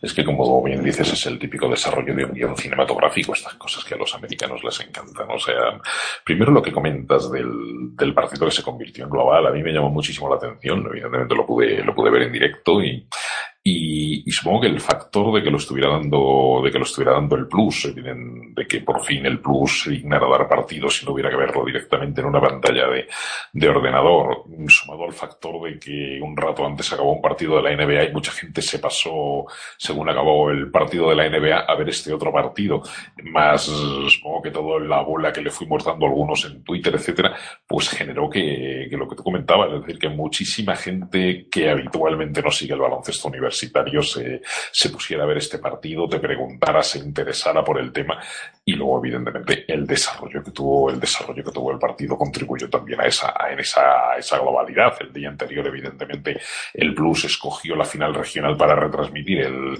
el, el Gonzalo Xavier y evidentemente el partido estaba acabado a comienzos de, de la segunda mitad. En cambio, el Kentucky North Carolina era previsible que fuera un partidazo y, evidentemente lo fue. Y fue un partidazo, es curioso porque yo mmm, hacía la comparación con el otro partido que jugaron Kentucky y North Carolina en diciembre, el que jugaron en, en Las Vegas, que, lo comentamos aquí también sobradamente y que ganó Kentucky 103-100.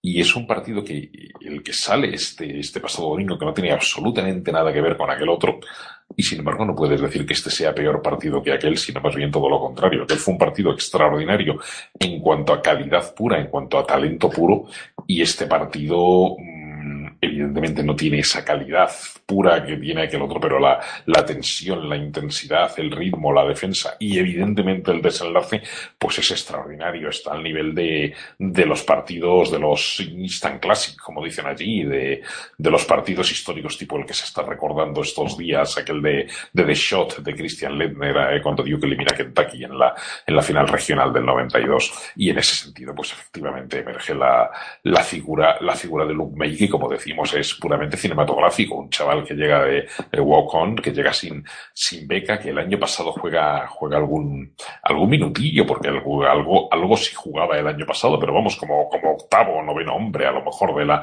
de la rotación de, de Roy Williams, que este año empieza a ganar un poquito más de protagonismo, que no le recuerdo nunca haber sido titular en North Carolina. No recuerdo que, a lo mejor en algún partido sí, pero francamente no lo recuerdo, que, que está ahí de actor secundario, pues eso, para dar relevos a, Justin Jackson o a, o a Isaiah Hicks, sobre todo, evidentemente, juega sus 5, sus 10 minutos y que de repente ha ido ganando protagonismo en este Madness porque no fue solo el, el partido ante Kentucky, ya ante Butler probablemente jugó más minutos, ya ante Arkansas probablemente jugó, jugó más minutos, pero lo que ya nadie esperaba es que evidentemente fuera, pues eso, el factor X que decimos, o sea, el tipo que acabe ganando el partido con un, con un canastón sobre, sobre la bocina y más en las circunstancias en las que se produjo, porque es que North Carolina ganaba de 6 y estuvo el triple de Aaron Fox para ponerles a 3 a Kentucky y luego estuvo el triple de Monk para empatar y quedaban 9 segundos y la gente de, de Kentucky se volvió loca y claro, que, que, cuando todos veíamos la prórroga y Kentucky iba hacia arriba y North Carolina iba hacia abajo, le llegue, le llegue el balón a este señor y este señor con la, con esa sangre fría, un chaval que como, como hemos dicho varias veces, no ha sido becado para el baloncesto, que evidentemente tiene la estatura y, y los genes, porque su padre era deportista también, pero que no, que no ha sido becado para el baloncesto, con esa sangre fría, diga la voy a meter y la meta en el último segundo de partido, pues, pues eso es el, el típico desenlace de un, de un guion cinematográfico de un chaval salido casi de la nada que, que bueno, pues se ha convertido en el héroe inesperado de la clasificación de North Carolina para, para, para Final Four. Todo, todo muy emotivo, como decíamos, y, y a mí me alegró particularmente, no por el hecho de que pasara North Carolina y de que no pasara Kentucky, sino por el hecho de que, de que me daba igual cuál pasara de los dos, pero el hecho de que el partido tuviera un desenlace así creo que es un, buen empujón para la gente, para esta gente que decimos que, que viniendo de la NBA o simplemente porque lo daba el plus, la, la noche de este pasado domingo se, se enganchó a ver el partido en directo. Creo que a lo mejor ahora mirarán con, con, mejor, con mejores ojos a este, a este baloncesto universitario.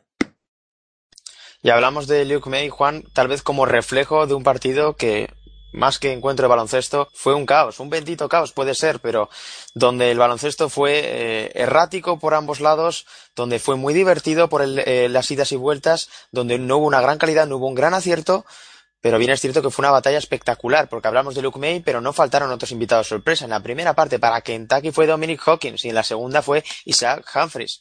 La verdad es que fue un partido propicio para eso, ¿no? Para que de repente saliera alguien y pusiera un poco de orden o decantara la balanza de un lado para otro. La verdad es que el partido deja sensaciones muy dispares. Evidentemente te quedas con la emoción del final, pero podría haberse decantado por cualquier lado de, manera eh, poco coherente, evidentemente, pero perfectamente podría haber ganado Kentucky. La verdad es que sí, el partido tampoco es que fuera una algarabía de precisión a la hora de ejecutar en ataque. Ambos equipos fallaron mucho y pasaron por lapsos bastante prolongados de tiempo sin conseguir anotar. Desde luego que el que se pusiera delante de la tele o del ordenador esperando ver brillar a los jugadores que jugaron ahí y que tienen más perspectivas de triunfar en la NBA, pues quizás quedara un poco decepcionado, porque siendo sinceros, no fue la mejor noche ni de, Aaron Fox, ni de Malik Monk, ni de Justin Jackson, ni de Bama de Bayo, que son los cuatro futuribles como top 20 del draft eh, la próxima, el próximo mes de junio. Sin embargo, pues todo lo que no dieron ellos lo dieron esos actores secundarios como Luke May que destacábamos primero o Hawkins y Humphries en Kentucky. La verdad es que los Wildcats hicieron un trabajo maravilloso durante la primera parte, sobre todo a mi parecer, porque se ven con problemas de faltas desde muy temprano. Calipari tiene que escarbar en los recovecos más profundos de su rotación y consiguen mantenerse el partido con esas jugadas de Hawkins y luego Humphries que en la segunda parte mantuvo el tono y bueno, de hecho eh, tuvo una jugada que yo me quedé ya loquísimo porque le hacen dos bloqueos sin balón para que salga cortando por la bombilla, recibe un pase, se cuadra a seis metros como si fuera una escolta, lanza la suspensión y entra limpia. Y bueno, luego al final la verdad es que a mí me parece que se impuso el, el mejor equipo y el que más control tuvo sobre el choque, que fue North Carolina. Es cierto que pudo decantarse de cualquier lado al final, pero la remontada que hace Kentucky en el último minuto y medio tiene poco menos que carácter de milagro, porque primero eh, hay un triple de la esquina de, de Aaron Fox que no lo hemos visto meter casi nunca Luego, los dos que mete Malik Monk, pues hombre, se los hemos visto meter en alguna ocasión, pero son tiros complicadísimos. Hay de por medio una pérdida de Kennedy Mix que no pide tiempo muerto comiéndose los cinco segundos para sacar de fondo, que a mi parecer es una jugada imperdonable para un senior, para un tipo tan veterano. Y bueno, al final, pues de todas esas anomalías o semi-anomalías que tuvo a su favor Kentucky, pues tuvo su correspondiente cuota al final North Carolina con el tipo de Luke May que a mi parecer mm, hizo justicia. El partido tal y como acabó podría haberse decantado por cualquier lado, insisto, pero me parece que North Carolina es mejor y, que fue mejor a lo largo de la mayor parte del choque. Porque la verdad, Santi, fue un partido, ya digo, de protagonistas. Juan ha comentado muy bien muchos aspectos importantes del partido y, en definitiva, al final se redujo a una serie de nombres, entre los cuales hay que destacar el de Malik Monk, porque Kentucky se llegó a meter en el partido sin tener a Diaron Fox y a Malik Monk en... muy acertados, por decirlo así. No habían encontrado inspiración. La defensa de North Carolina tenía, evidentemente, eh, su parte de mérito, pero también hay que hablar de esta Kentucky, ¿no? Cómo consiguió resistir y cómo consiguió demostrar eh, en la recta final de partido que más allá de talento, más allá de potencial físico, había una fortaleza mental. La verdad es que exigieron muchísimo a North Carolina y le hicieron, ya digo, tener que prácticamente obrar ese milagro inesperado. Yo quiero abrir aquí un poquito de debate, por así decirlo, ¿no? Con, sobre todo de Aaron Fox, porque pese a que la gente ya tiene sus quinielas acerca de quién va a ser el mejor base de esta camada, yo creo que a de Aaron Fox eh, se le infravalora un poquito, ¿no? Porque es un jugador que si algo tiene, lo vimos contra Wichita State y lo vimos el otro día contra North Carolina, que pese a que haga un buen partido o un mal partido, es un jugador que siempre va a trabajar, que en los minutos finales el balón no le quema, que es decisivo y sobre todo que hace lo que le pide al entrenador, ¿no? Siempre está ahí, siempre tiene ese punto extra de, intensidad que no decae en ninguno de, los momentos del encuentro. En cuanto a Malik Monk, Malik Monk tiene esa cosa de jugador especial, ¿no? De, de jugador NBA, que, te, que tan pronto se enchufa metiendo dos triples y te mete 15, 20 puntos seguidos. De hecho, la realización el otro día nos mostraba las rachas, ¿no? de Malik Monk ese tipo de jugador racheado que tanto gusta en la NBA y que, con permiso de las comparaciones, a mí me parece un poquito, un poquito eh, a ¿no? En ese tipo de jugador de tan pronto meto dos triples como meto cuatro seguidos, como me pego fallando medio partido y al final pues lo, lo solucionó, ¿no? Eh, fue el que realmente volvió a meter en vereda al equipo de Calipari y el que otra vez más metió ese miedo, esos fantasmas a, a, North Carolina de, de, poder meter ese game winner, de, de poder tener un tiro muy difícil y, al final eso es lo que cuenta, ¿no? Eh, Monk es un jugador que ha demostrado muchísimas cosas este año, él y Fox han sido lo mejor de esta Kentucky, demostraron una vez más carácter y si hay algo que tenemos que decir es que chapó por estos chicos de Calipari porque pese a que perdieron contra un grandísimo equipo como es North Carolina, contra el que puede perder cualquier equipo de la nación, se dejaron la piel en el campo y lucharon hasta el último momento y hasta que sonó la bocina. Sobre todo, yo me quedo con, como tú has dicho, ¿no? Con ese esfuerzo de, de Monkey Fox que fueron los que remolcaron el partido y los que al final le pudieron meter ese miedo a, North Carolina, que como ha dicho Juan, ¿no? incluso señores como Kennedy Mix cometían errores muy graves, pero al final ganó el mejor equipo y, la balanza se inclinó hacia ellos. Quiero meter baza y quiero decir una cosita sobre, quiero recoger el guante del tema de Aaron Fox que ha lanzado, que ha lanzado Santi Bautista, si me, si me permitís, porque quiero mm, hacer una pequeña comparación, no tanto baloncestística como de, actitud entre De'Aaron Fox y, y Lonzo Ball, más allá del hecho de que en los dos partidos que Kentucky ha jugado contra UCLA este año, eh, De'Aaron Fox haya sido superior a Alonso Ball, tanto en el de tanto en el que jugaron eh, a primeros de diciembre, creo recordar, en cancha de Kentucky, como en este, en este Kentucky UCLA, que, que mete casi 30 puntos, si no recuerdo mal, si son 29 o 30 de Aaron Fox, de Aaron Fox fue superior a Alonso Ball. Pero, pero no, ya digo, no quiero hablar tanto de aspectos baloncestísticos como de aspectos, como de aspectos anímicos, como de actitud ante el baloncesto y ante, y ante la vida. O sea, vamos a ver, Alonso Ball, por supuesto, es un jugadorazo, es un talento tremendo, tiene una capacidad para, para distribuir el balón, todo lo que hemos comentado aquí esta temporada, impresionante, una visión de juego increíble, pasa como nadie, es una maravilla y a lo mejor si yo tuviera el número uno del draft, para mí sería mi número uno del draft. Dicho esto, mmm, a mí Alonso Ball me molesta esa actitud que tiene, que a lo mejor es impostada y no es exactamente así, pero me molesta esa actitud de estar por encima del bien y del mal y de que parece que ni siente ni padece y de que le da exactamente igual ganar que perder. Es la sensación que tengo yo con Alonso Ball, la llevo teniendo toda la temporada y se me ha acrecentado en este, en este madness. Es decir, a mí me parece imperdonable que un jugador como Alonso Ball que queda, que su equipo acaba de quedar eliminado, pierde, pierde duramente ante Kentucky, se acaban las esperanzas de una UCLA que tenía esperanzas fundadas de llegar a Final Four. Sus compañeros están destrozados.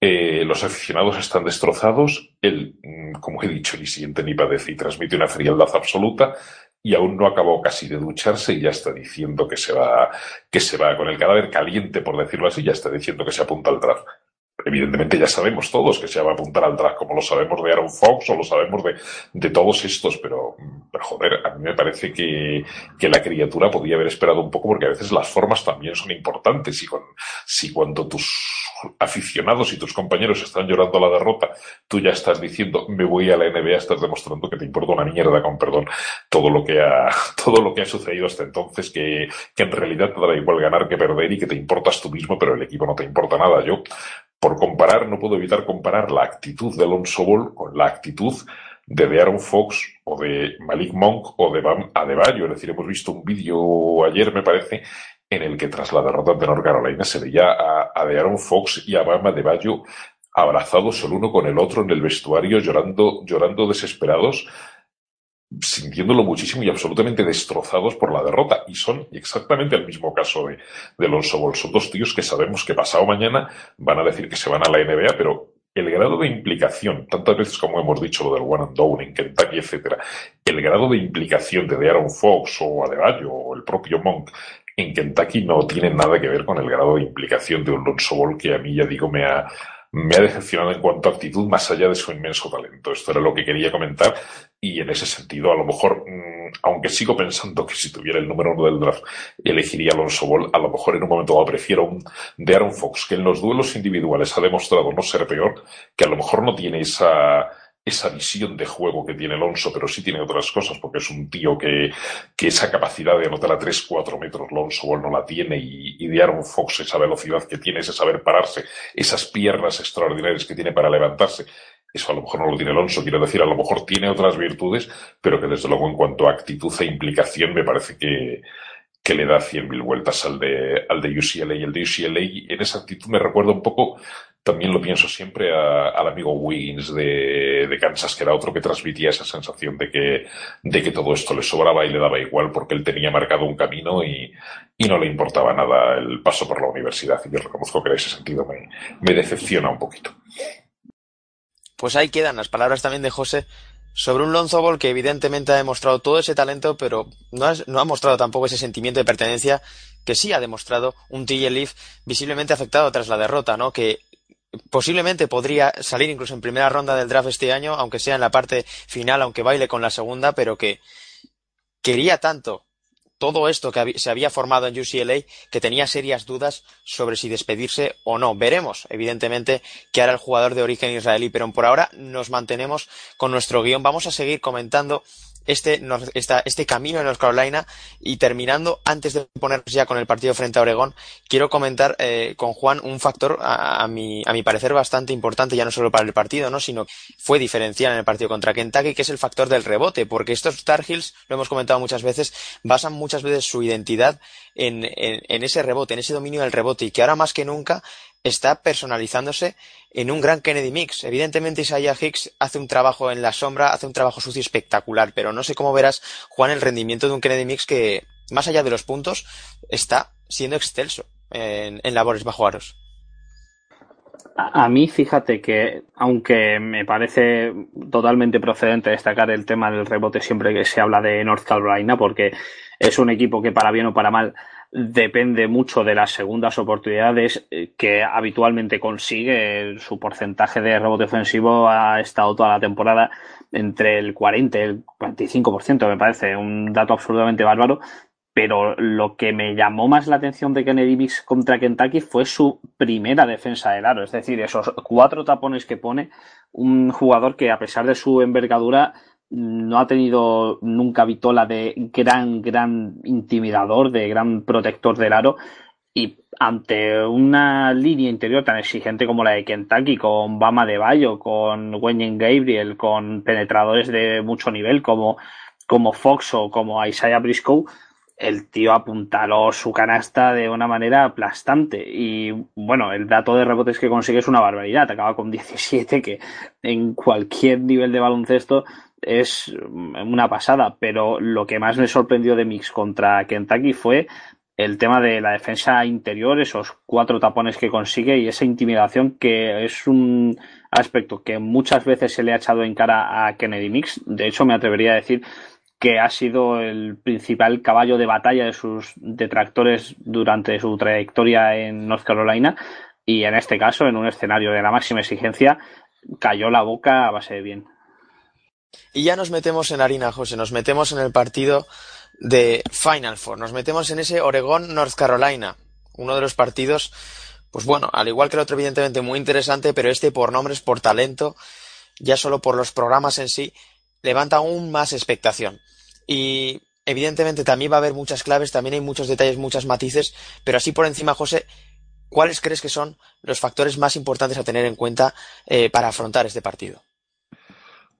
Es difícil saber cuáles son los factores más importantes a tener en cuenta, pero a mí uno que me, que me intriga es ver el duelo entre, entre, los, entre los juegos interiores de ambos equipos. Quiero ver ese duelo mmm, Dylan Brooks y Saya Hicks, por decirlo así, aunque no son estrictamente interiores, pero creo que se emparejarán y quiero ver si vemos por fin al, al Dylan Brooks que esperábamos toda la temporada y que durante buena parte de la temporada hemos tenido y que sin embargo, como, como bien comentabais antes, está a un nivel está a un nivel más bajo en este torneo. Lo que decía Juan es el tercer mejor jugador de los Dax contra todo pronóstico, porque evidentemente eh, Dorsey y Bell están, están por encima de él. No está ni mucho menos a su mejor nivel y con todo eso Oregon está en Final Four. Si recupera la forma y, y vemos al Dylan Brooks que nos tiene acostumbrados, vamos a ver qué puede hacer Higgs contra eso. Pero yo sobre todo me quedo con el, con el duelo interior de, por simplificarlo en dos nombres, aunque evidentemente hay más, porque luego sale Bradley desde el banquillo y aporta muchísimas cosas Pero por simplificarlo en dos nombres, el duelo Kennedy Mix, eh, Jordan Bell. Antes hablábamos maravillas de, de Jordan Bell y, está claro que, que el amigo de Kansas, Landon Lucas, tendrá pesadillas con él probablemente durante toda su vida, pero, pero quiero ver, quiero ver a Jordan Bell contra, contra Kennedy Mix. Creo que Kennedy Mix, como, como comentaba Juan, eh, está haciendo un magnífico torneo, hizo un extraordinario partido contra Kentucky, le vimos taponar como un poseso, sobre todo en los primeros minutos. Mm, la cifra que de rebotes que cogió era, era incontable. Yo llegó un momento que digo, han debido perder la cuenta, pero, pero prácticamente cada, cada jugada un rebote suyo y, y luego Kennedy Mix dentro de ese físico tan, tan difícil, por decirlo así, tan así, con la falta de movilidad que parece que tiene, es un jugador que se mueve francamente bien de espaldas al aro. Creo que para, para Bell es una prueba mucho más exigente defender a Kennedy Mix que defender a, a Landon Lucas, que me parece un jugador muy grande, pero, pero bastante más limitado, infinitamente más limitado en, en ataque que el de, el de North Carolina. Entonces yo para mí ahí puede estar una de las claves porque bueno, tendrán ayuda desde el banquillo, sobre todo la tendrá además Kennedy Mix con, con, Tony Bradley. Eh, está claro que en ese sentido Bell, al no estar Boucher, tiene menos ayuda interior desde el banquillo. El, el amigo Big B. Williams no es no es ni parecido a lo que podía encontrar en Boucher. Entonces, eh, Bell va a tener una, va a tener un examen muy serio contra Kennedy Mix y, y, vamos a ver, vamos a ver, porque ya digo que para mí en ese sentido no hay color con lo que supuso Landon Lucas y creo que Kennedy Mix, por capacidad reboteadora y por calidad de espaldas al aro, puede hacer bastante más daño a Bell que el que le hizo, que el que le hizo el de, que el que le hizo el de Kansas. Y a partir de ahí, si Bell sale victorioso, si Bell consigue minimizar el, la aportación de Kennedy Mix, hacerle daño, hacerle daño en defensa, hacerle daño en ataque, que también se lo puede hacer y, y como decía antes, incluso crear juego desde el poste alto, pues ahí puede decantarse la balanza para Oregón, pero no es un emparejamiento. Mira que hemos hablado maravillas de, de Jordan Bell, pero, pero teniendo en cuenta además un factor para mí muy importante que es la experiencia, y está claro, no digo la experiencia en cuanto a años, que también, que también tiene uno más que Kennedy como, como la experiencia en, en Final Four, que evidentemente UCLA, UCLA, perdón, eh, North Carolina ya se ha movido en estos terrenos y Oregon no, pues yo, yo lo veo complicado, ya digo, este emparejamiento para, para Bell y creo que Kennedy Mix puede, puede, puede lo pondrá difícil, pero, pero puede moverse muy bien en esos, en esos terrenos y me parece un factor bastante importante de tener en cuenta. Yo voy a continuar por el hilo iniciado por José porque me parece capital a la hora de analizar el partido. Eh, además, creo que sin quitarle méritos a Oregón, eh, que si ha llegado aquí es porque se lo ha ganado, pero eh, hay que decir que no se ha enfrentado a un frontcourt como el de North Carolina ni de lejos, porque si por algo no destaca precisamente ni Rhode Island, ni Michigan, ni Kansas, es por tener un juego interior de élite, como se iba a presentar North Carolina. Y aparte está el tema de que el, el, ala pivot nominal de Oregón a lo largo de la mayor parte del torneo está siendo Dylan Brooks, que a priori va a tener muchos problemas con cualquiera de los interiores de, de, North Carolina e incluso con Justin Jackson, me parece a mí, si le toca defenderlo en algún momento. Yo creo que Dan Altman va a verse obligado a tirar más que nunca de sus alternativas de defensa en zona, porque si no tiene pinta de que se los pueden comer por dentro. Y por no repetirme mucho con este tema, otro emparejamiento que creo que puede ser bastante importante es el de los bases, que a priori parecería decantado a favor de North Carolina, pero está ahí un poco el asterisco de a ver cómo llega Joel Berry, que es un jugador importantísimo para los Tar Heels y que termina bastante tocado físicamente de ese tobillo en el partido contra Kentucky y veremos cómo está. Va a tener delante además a un tío con no demasiado nombre como es Peyton Pritchard, pero que me parece un fenomenal defensor y un tipo que realmente va a esforzarse a fondo en que no funcione Joel Berry. No sé si me compraréis la comparación, pero Pritchard a mí me recuerda un poquito a Aaron Kraft.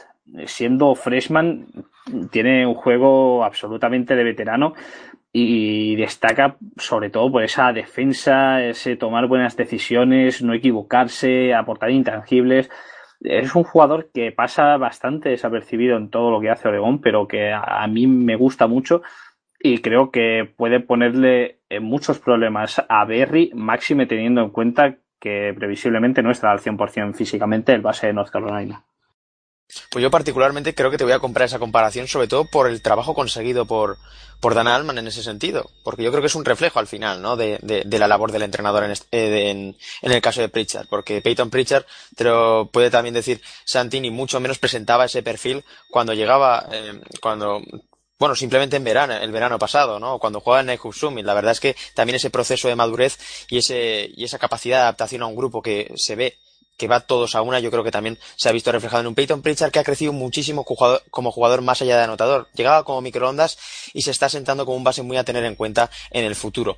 Así que vamos a seguir hablando de perímetro, Santi, porque más allá de Peyton Pritchard y Joel Berry, cuyo estado físico va a ser clave y es uno de los grandes interrogantes de cara a la Final Four, vamos a hablar de ese gran duelo de pistoleros, porque evidentemente son dos de los grandes nombres de, este partido y de, y de todo el acontecimiento de la Final Four en Phoenix, que son Justin Jackson y Tyler Dorsey. Evidentemente Tyler Dorsey ya hemos hablado por, eh, como ese jugador de momentos, como ese jugador capaz de decidir el partido en el momento eh, más importante. También hay que hablar de un Justin Jackson, ¿no? De Justin Jackson que ha sido hoy nombrado All American con todo merecimiento, uno de los jugadores con más clase ofensivamente hablando de la NCAA. Y no sé cómo ves tú ese duelo, pero lo cierto es que ahí tenemos eh, muchos de los focos. Yo me apoyo un poquito en lo que decía Juan antes en cuanto a los emparejamientos, ¿no? Dylan Brooks tiene ese toque de jugador especial que aunque sea nominalmente el, power forward, el 4 de, los DAX, eh, para mí en el próximo nivel sería un jugador más tirando hacia el rol de escolta alero, incluso jugando bastantes minutos de escolta. Es un jugador muy especial y eso todos lo sabemos, ¿no? Eh, pero para mí Justin Jackson está un, nivel por encima porque si de algo hemos visto a Justin Jackson es que tiene una bolsa de trucos que parece eh, interminable, ¿no? Esas eh, floaters con la izquierda, con la derecha, que es un tiro que le encanta y que lo hace muy bien, y sobre todo el tiro de tres cuando está acertado y lleva unos partidos muy, muy eh, en forma en ese sentido, ¿no? El del juego. También es un jugador que lee muchísimo, va a hacer trabajar un montón a Dylan Brooks, porque es un jugador que está constantemente corriendo, que está constantemente cortando sin balón, pasando bloqueos, y ese movimiento va a dar muchísima muchísimo cansancio al jugador de Oregón que yo creo que en ese sentido va a sufrir en caso de, que ese sea el emparejamiento que, decide poner Dan Alman en el caso de que defiendan individual, ¿no? Para mí, Justin Jackson tiene ese puntito extra de polivalencia sin balón que va a hacer castigar muchísimo a Dylan Brooks, pero por otra parte, con balón y en cuanto a creatividad, ¿no? Me parece mejor Dylan Brooks en situaciones que pueda jugar el pick and roll con, con Jordan Bell, ¿no? Y desde ahí atacar a los grandes. Ahí puede estar una de las bazas de Oregón, ¿no? E-, ese uso de Dylan Brooks como falso 4 en el caso de que cambien y que no esté ni Higgs ni Jackson con él, eh, dejar a Kennedy Mix o, o, Bradley en alguna ocasión cuando salga. Con Dylan Brooks puede ser letal, ya que Brooks tiene un manejo de balón bastante, bastante decente. Es un jugador muy, muy imaginativo y muy decisivo en cuanto tiene espacio, sobre todo es un dueño del midrange, algo que Justin Jackson también controla pero eh, de menor manera, ¿no? Yo creo que son dos jugadores muy parecidos, pero a la vez muy, muy diferentes y, que en ellos estará eh, el factor X, ¿no? De, de quién pueda ganar ese encuentro. Y bueno, José, yo no, no quiero ser bueno, demasiado pesado ¿no? con el mismo tema, ¿no? porque anteriormente eh, le he comentado a Juan el factor del rebote en caso de, Kennedy Mix, y yo te lo quería preguntar de forma global en el partido, porque para mí va a ser uno de los aspectos más importantes. Evidentemente, por un lado está Kennedy Mix, por otro lado está Jordan Bell, pero evidentemente hay muchos más protagonistas. ¿Quién crees que se puede llevar la, la batalla del rebote y qué importancia puede tener esto en el, en el devenir del partido? Yo sigo, yo sigo pensando que la batalla del rebote se la va a llevar, se la va a llevar Carolina. Es decir, creo que Jordan Bell hace un extraordinario trabajo, pero Jordan Bell está solo y Juan ha puesto antes el dedo en la llaga en un, en un hecho que a mí me parece significativo. Es decir, ni, ni Rhode Island, ni Michigan, ni Kansas, que han sido los los que se han encontrado por el camino Oregón, tienen juegos interiores precisamente extraordinarios. En ese sentido, Jordan Bell ha hecho un trabajazo impresionante, pero insisto, Jordan Bell está solo. Es decir, Dylan Brooks, como, como acabáis de comentar, es un, está ejerciendo de cuatro, está jugando de cuatro, pero es un falso cuatro. Es, como bien decía Santi, un, un escoltanero en NBA y por supuesto ir a NBA será eso un 2 o un 3, pero, pero ni de coña va a ser un, un 4. eh, Dylan Brooks no tiene, no tiene prácticamente ningún SUDI para el juego interior. Eh, Oregón es un equipo extraordinario por fuera y extraordinario a medio camino, por decirlo así, pero que dentro, mm, con la baja de Boucher, solo tiene a Jordan Bell, que está haciendo un extraordinario trabajo, pero está él solo. Y, y, Kentucky, las fuentes del rebote de Kentucky, a estas horas ya, las fuentes del rebote de North Carolina son muchísimas más. Evidentemente tienes a Kennedy Mix, pero tienes la inmensa ayuda de Isaiah Hicks, tienes la tremenda aportación de Tony, de Tony Bradley cuando emerge desde el banquillo, que es otro reboteador compulsivo, y el gran Justin Jackson también ayuda en el rebote, mucho más a mi juicio, a lo mejor de lo que puede ayudar Dylan Brooks en, en, Oregón. Entonces, para mí la batalla del rebote, primero por definición, porque llevan ganándosela a todo Dios toda la temporada, y segundo porque creo que son superiores, para mí se, se debería decantar del lado de North Carolina. Es decir, yo creo que para que para que Oregón tenga, que las va a tener seguro, porque me parece que va a ser un partido tremendo, pero creo que las opciones de Oregón pasan aparte de por el trabajo de Jordan Bell multiplicándose, pasan, como han pasado durante todo el torneo, por un tremendo acierto de su juego exterior. Y incluyo a Dylan Brooks casi en ese juego exterior.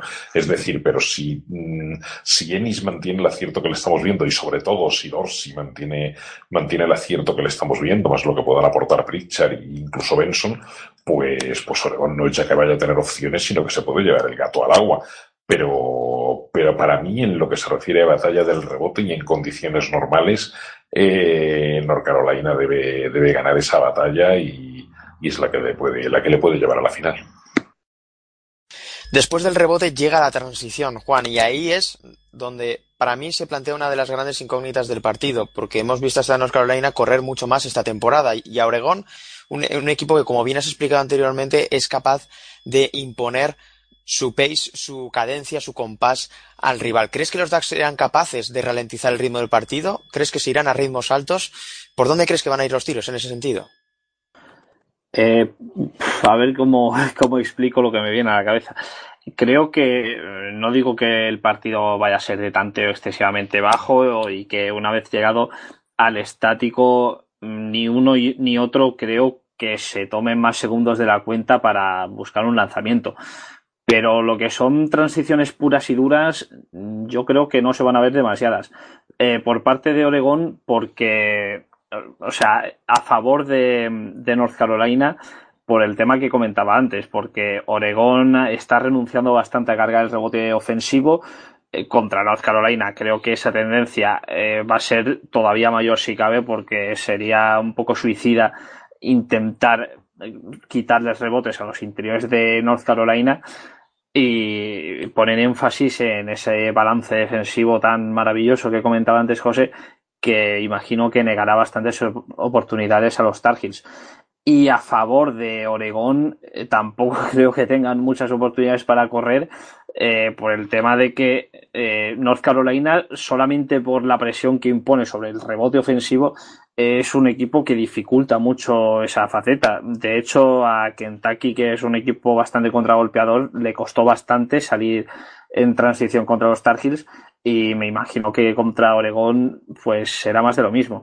Así que en definitiva contraataque propiamente dicho creo que no habrá demasiado, pero tampoco creo que vayamos a ver ataques muy largos y un partido a muy pocos puntos. Lo que será sin duda es un partido espectacular. Oregón, North Carolina, ya decimos, uno de los partidos que más, que más expectativas levanta de esta Final Four. Y antes de terminar, voy a pedir como siempre a mis colaboradores que se tiren a la piscina. Voy a pedirle primero un ganador de South Carolina Gonzaga, que a continuación me digan su ganador del Oregón North Carolina y a posteriori para culminar el ganador en definitiva de esta Final Four, el campeón del NCAA Tournament. Empezamos por ti, José.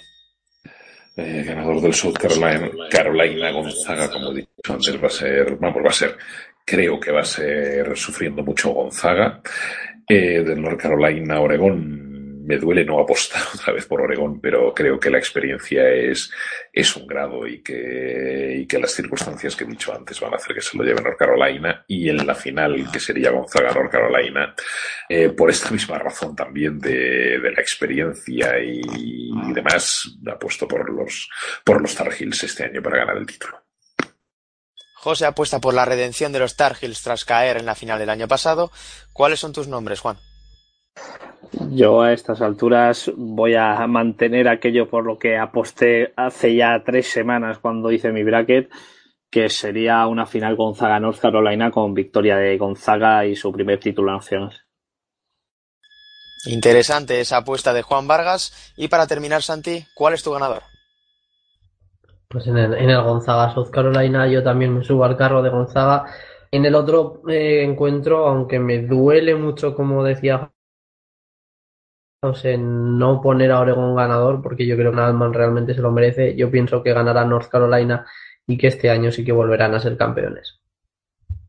Así pues, entre nuestros colaboradores ha ganado North Carolina. Veremos si los Tar Heels, los hombres de Robbie Williams, son capaces, ya digo, de cobrarse su venganza después de esa durísima derrota el año pasado sobre la bocina a manos de Chris Jenkins, a manos de Villanova. Y con esto vamos a terminar, no sin antes recordar a nuestros oyentes no recordar sin antes. Bueno, me pide Santi aquí que, me, que yo también me moje. Eh, así que bueno, lo voy a hacer.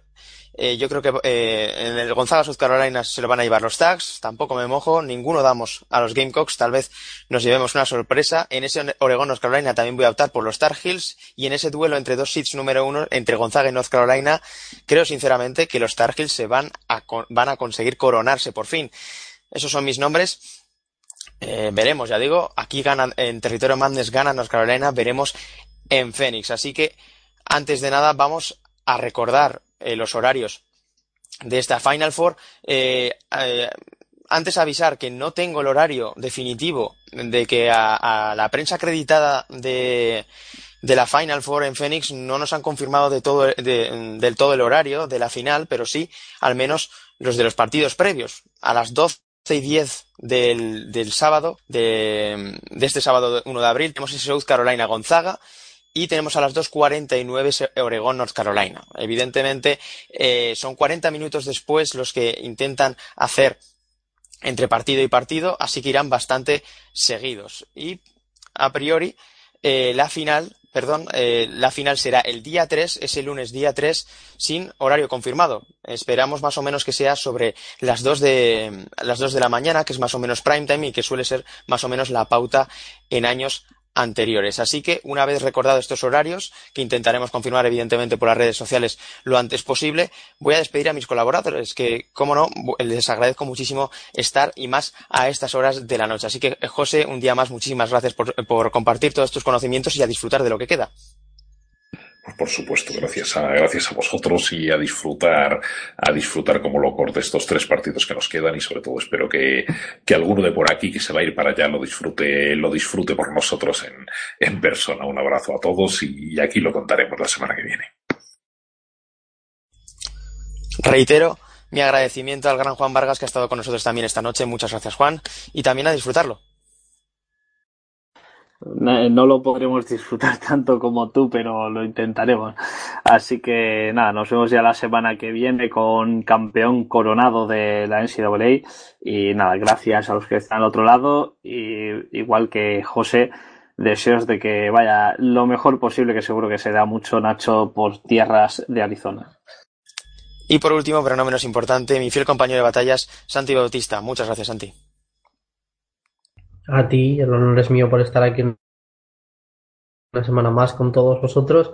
Y bueno, eh, a disfrutar, ¿no? De una pena que al final no hayamos podido ir los dos al viaje, pero bueno, eh, tú seguro que lo disfrutarás por los dos y a vivirlo de primera mano, ya que tenemos esta oportunidad. Así es, un pedazo de territorio Madness va a estar en Phoenix, va a estar en Arizona. Intentaremos, eh, evidentemente, por parte de un servidor, disfrutarlo tal y como lo haríais vosotros. Así que emplazaros, evidentemente, a la semana que viene. No sabemos si vemos el martes, si por circunstancias de viajes y esto de que Arizona, evidentemente, no cae demasiado cerca de, de aquí de España, pero les prometemos que la semana que viene volveremos a estar aquí para analizar lo que ha pasado en esta excitante Final Four, evidentemente una Final Four inédita. Ya digo, dos debutantes, un equipo que prácticamente debuta, Oregón que no llega desde 1939 y el equipo que a veces ha estado con 20 ocasiones de North Carolina. Así que, ya digo, les emplazamos de primeras a disfrutar lo que queda. El principio del fin. Evidentemente esto suena agridulce, pero queda lo mejor.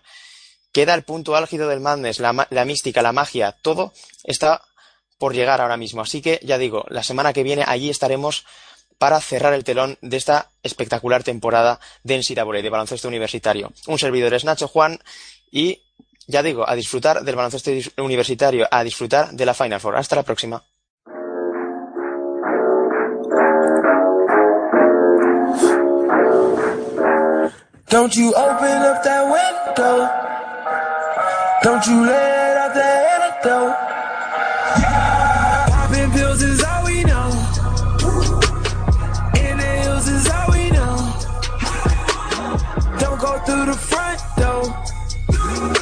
Low key at the night show. So don't you open up that window. Don't you let out the antidote. Yeah, party on a Sunday. Do it all again on Monday. Spent the check on a weekend. I might do it all again. It's bullshit. I just hit a three peat. Fuck three hoes I met this week. I don't do no old hoes. My nigga, that's a no no. She just want the coco. I just want the narrow. Who that at the front door? If it's the feds, oh no no no. Don't you open up that window. Don't you let out the antidote. Yeah, yeah. Shit, we finna make a killing. Yeah, now the money stack up to the ceiling. Yeah, all I know is payback. All the rappers they sad. Now we finna go up in the.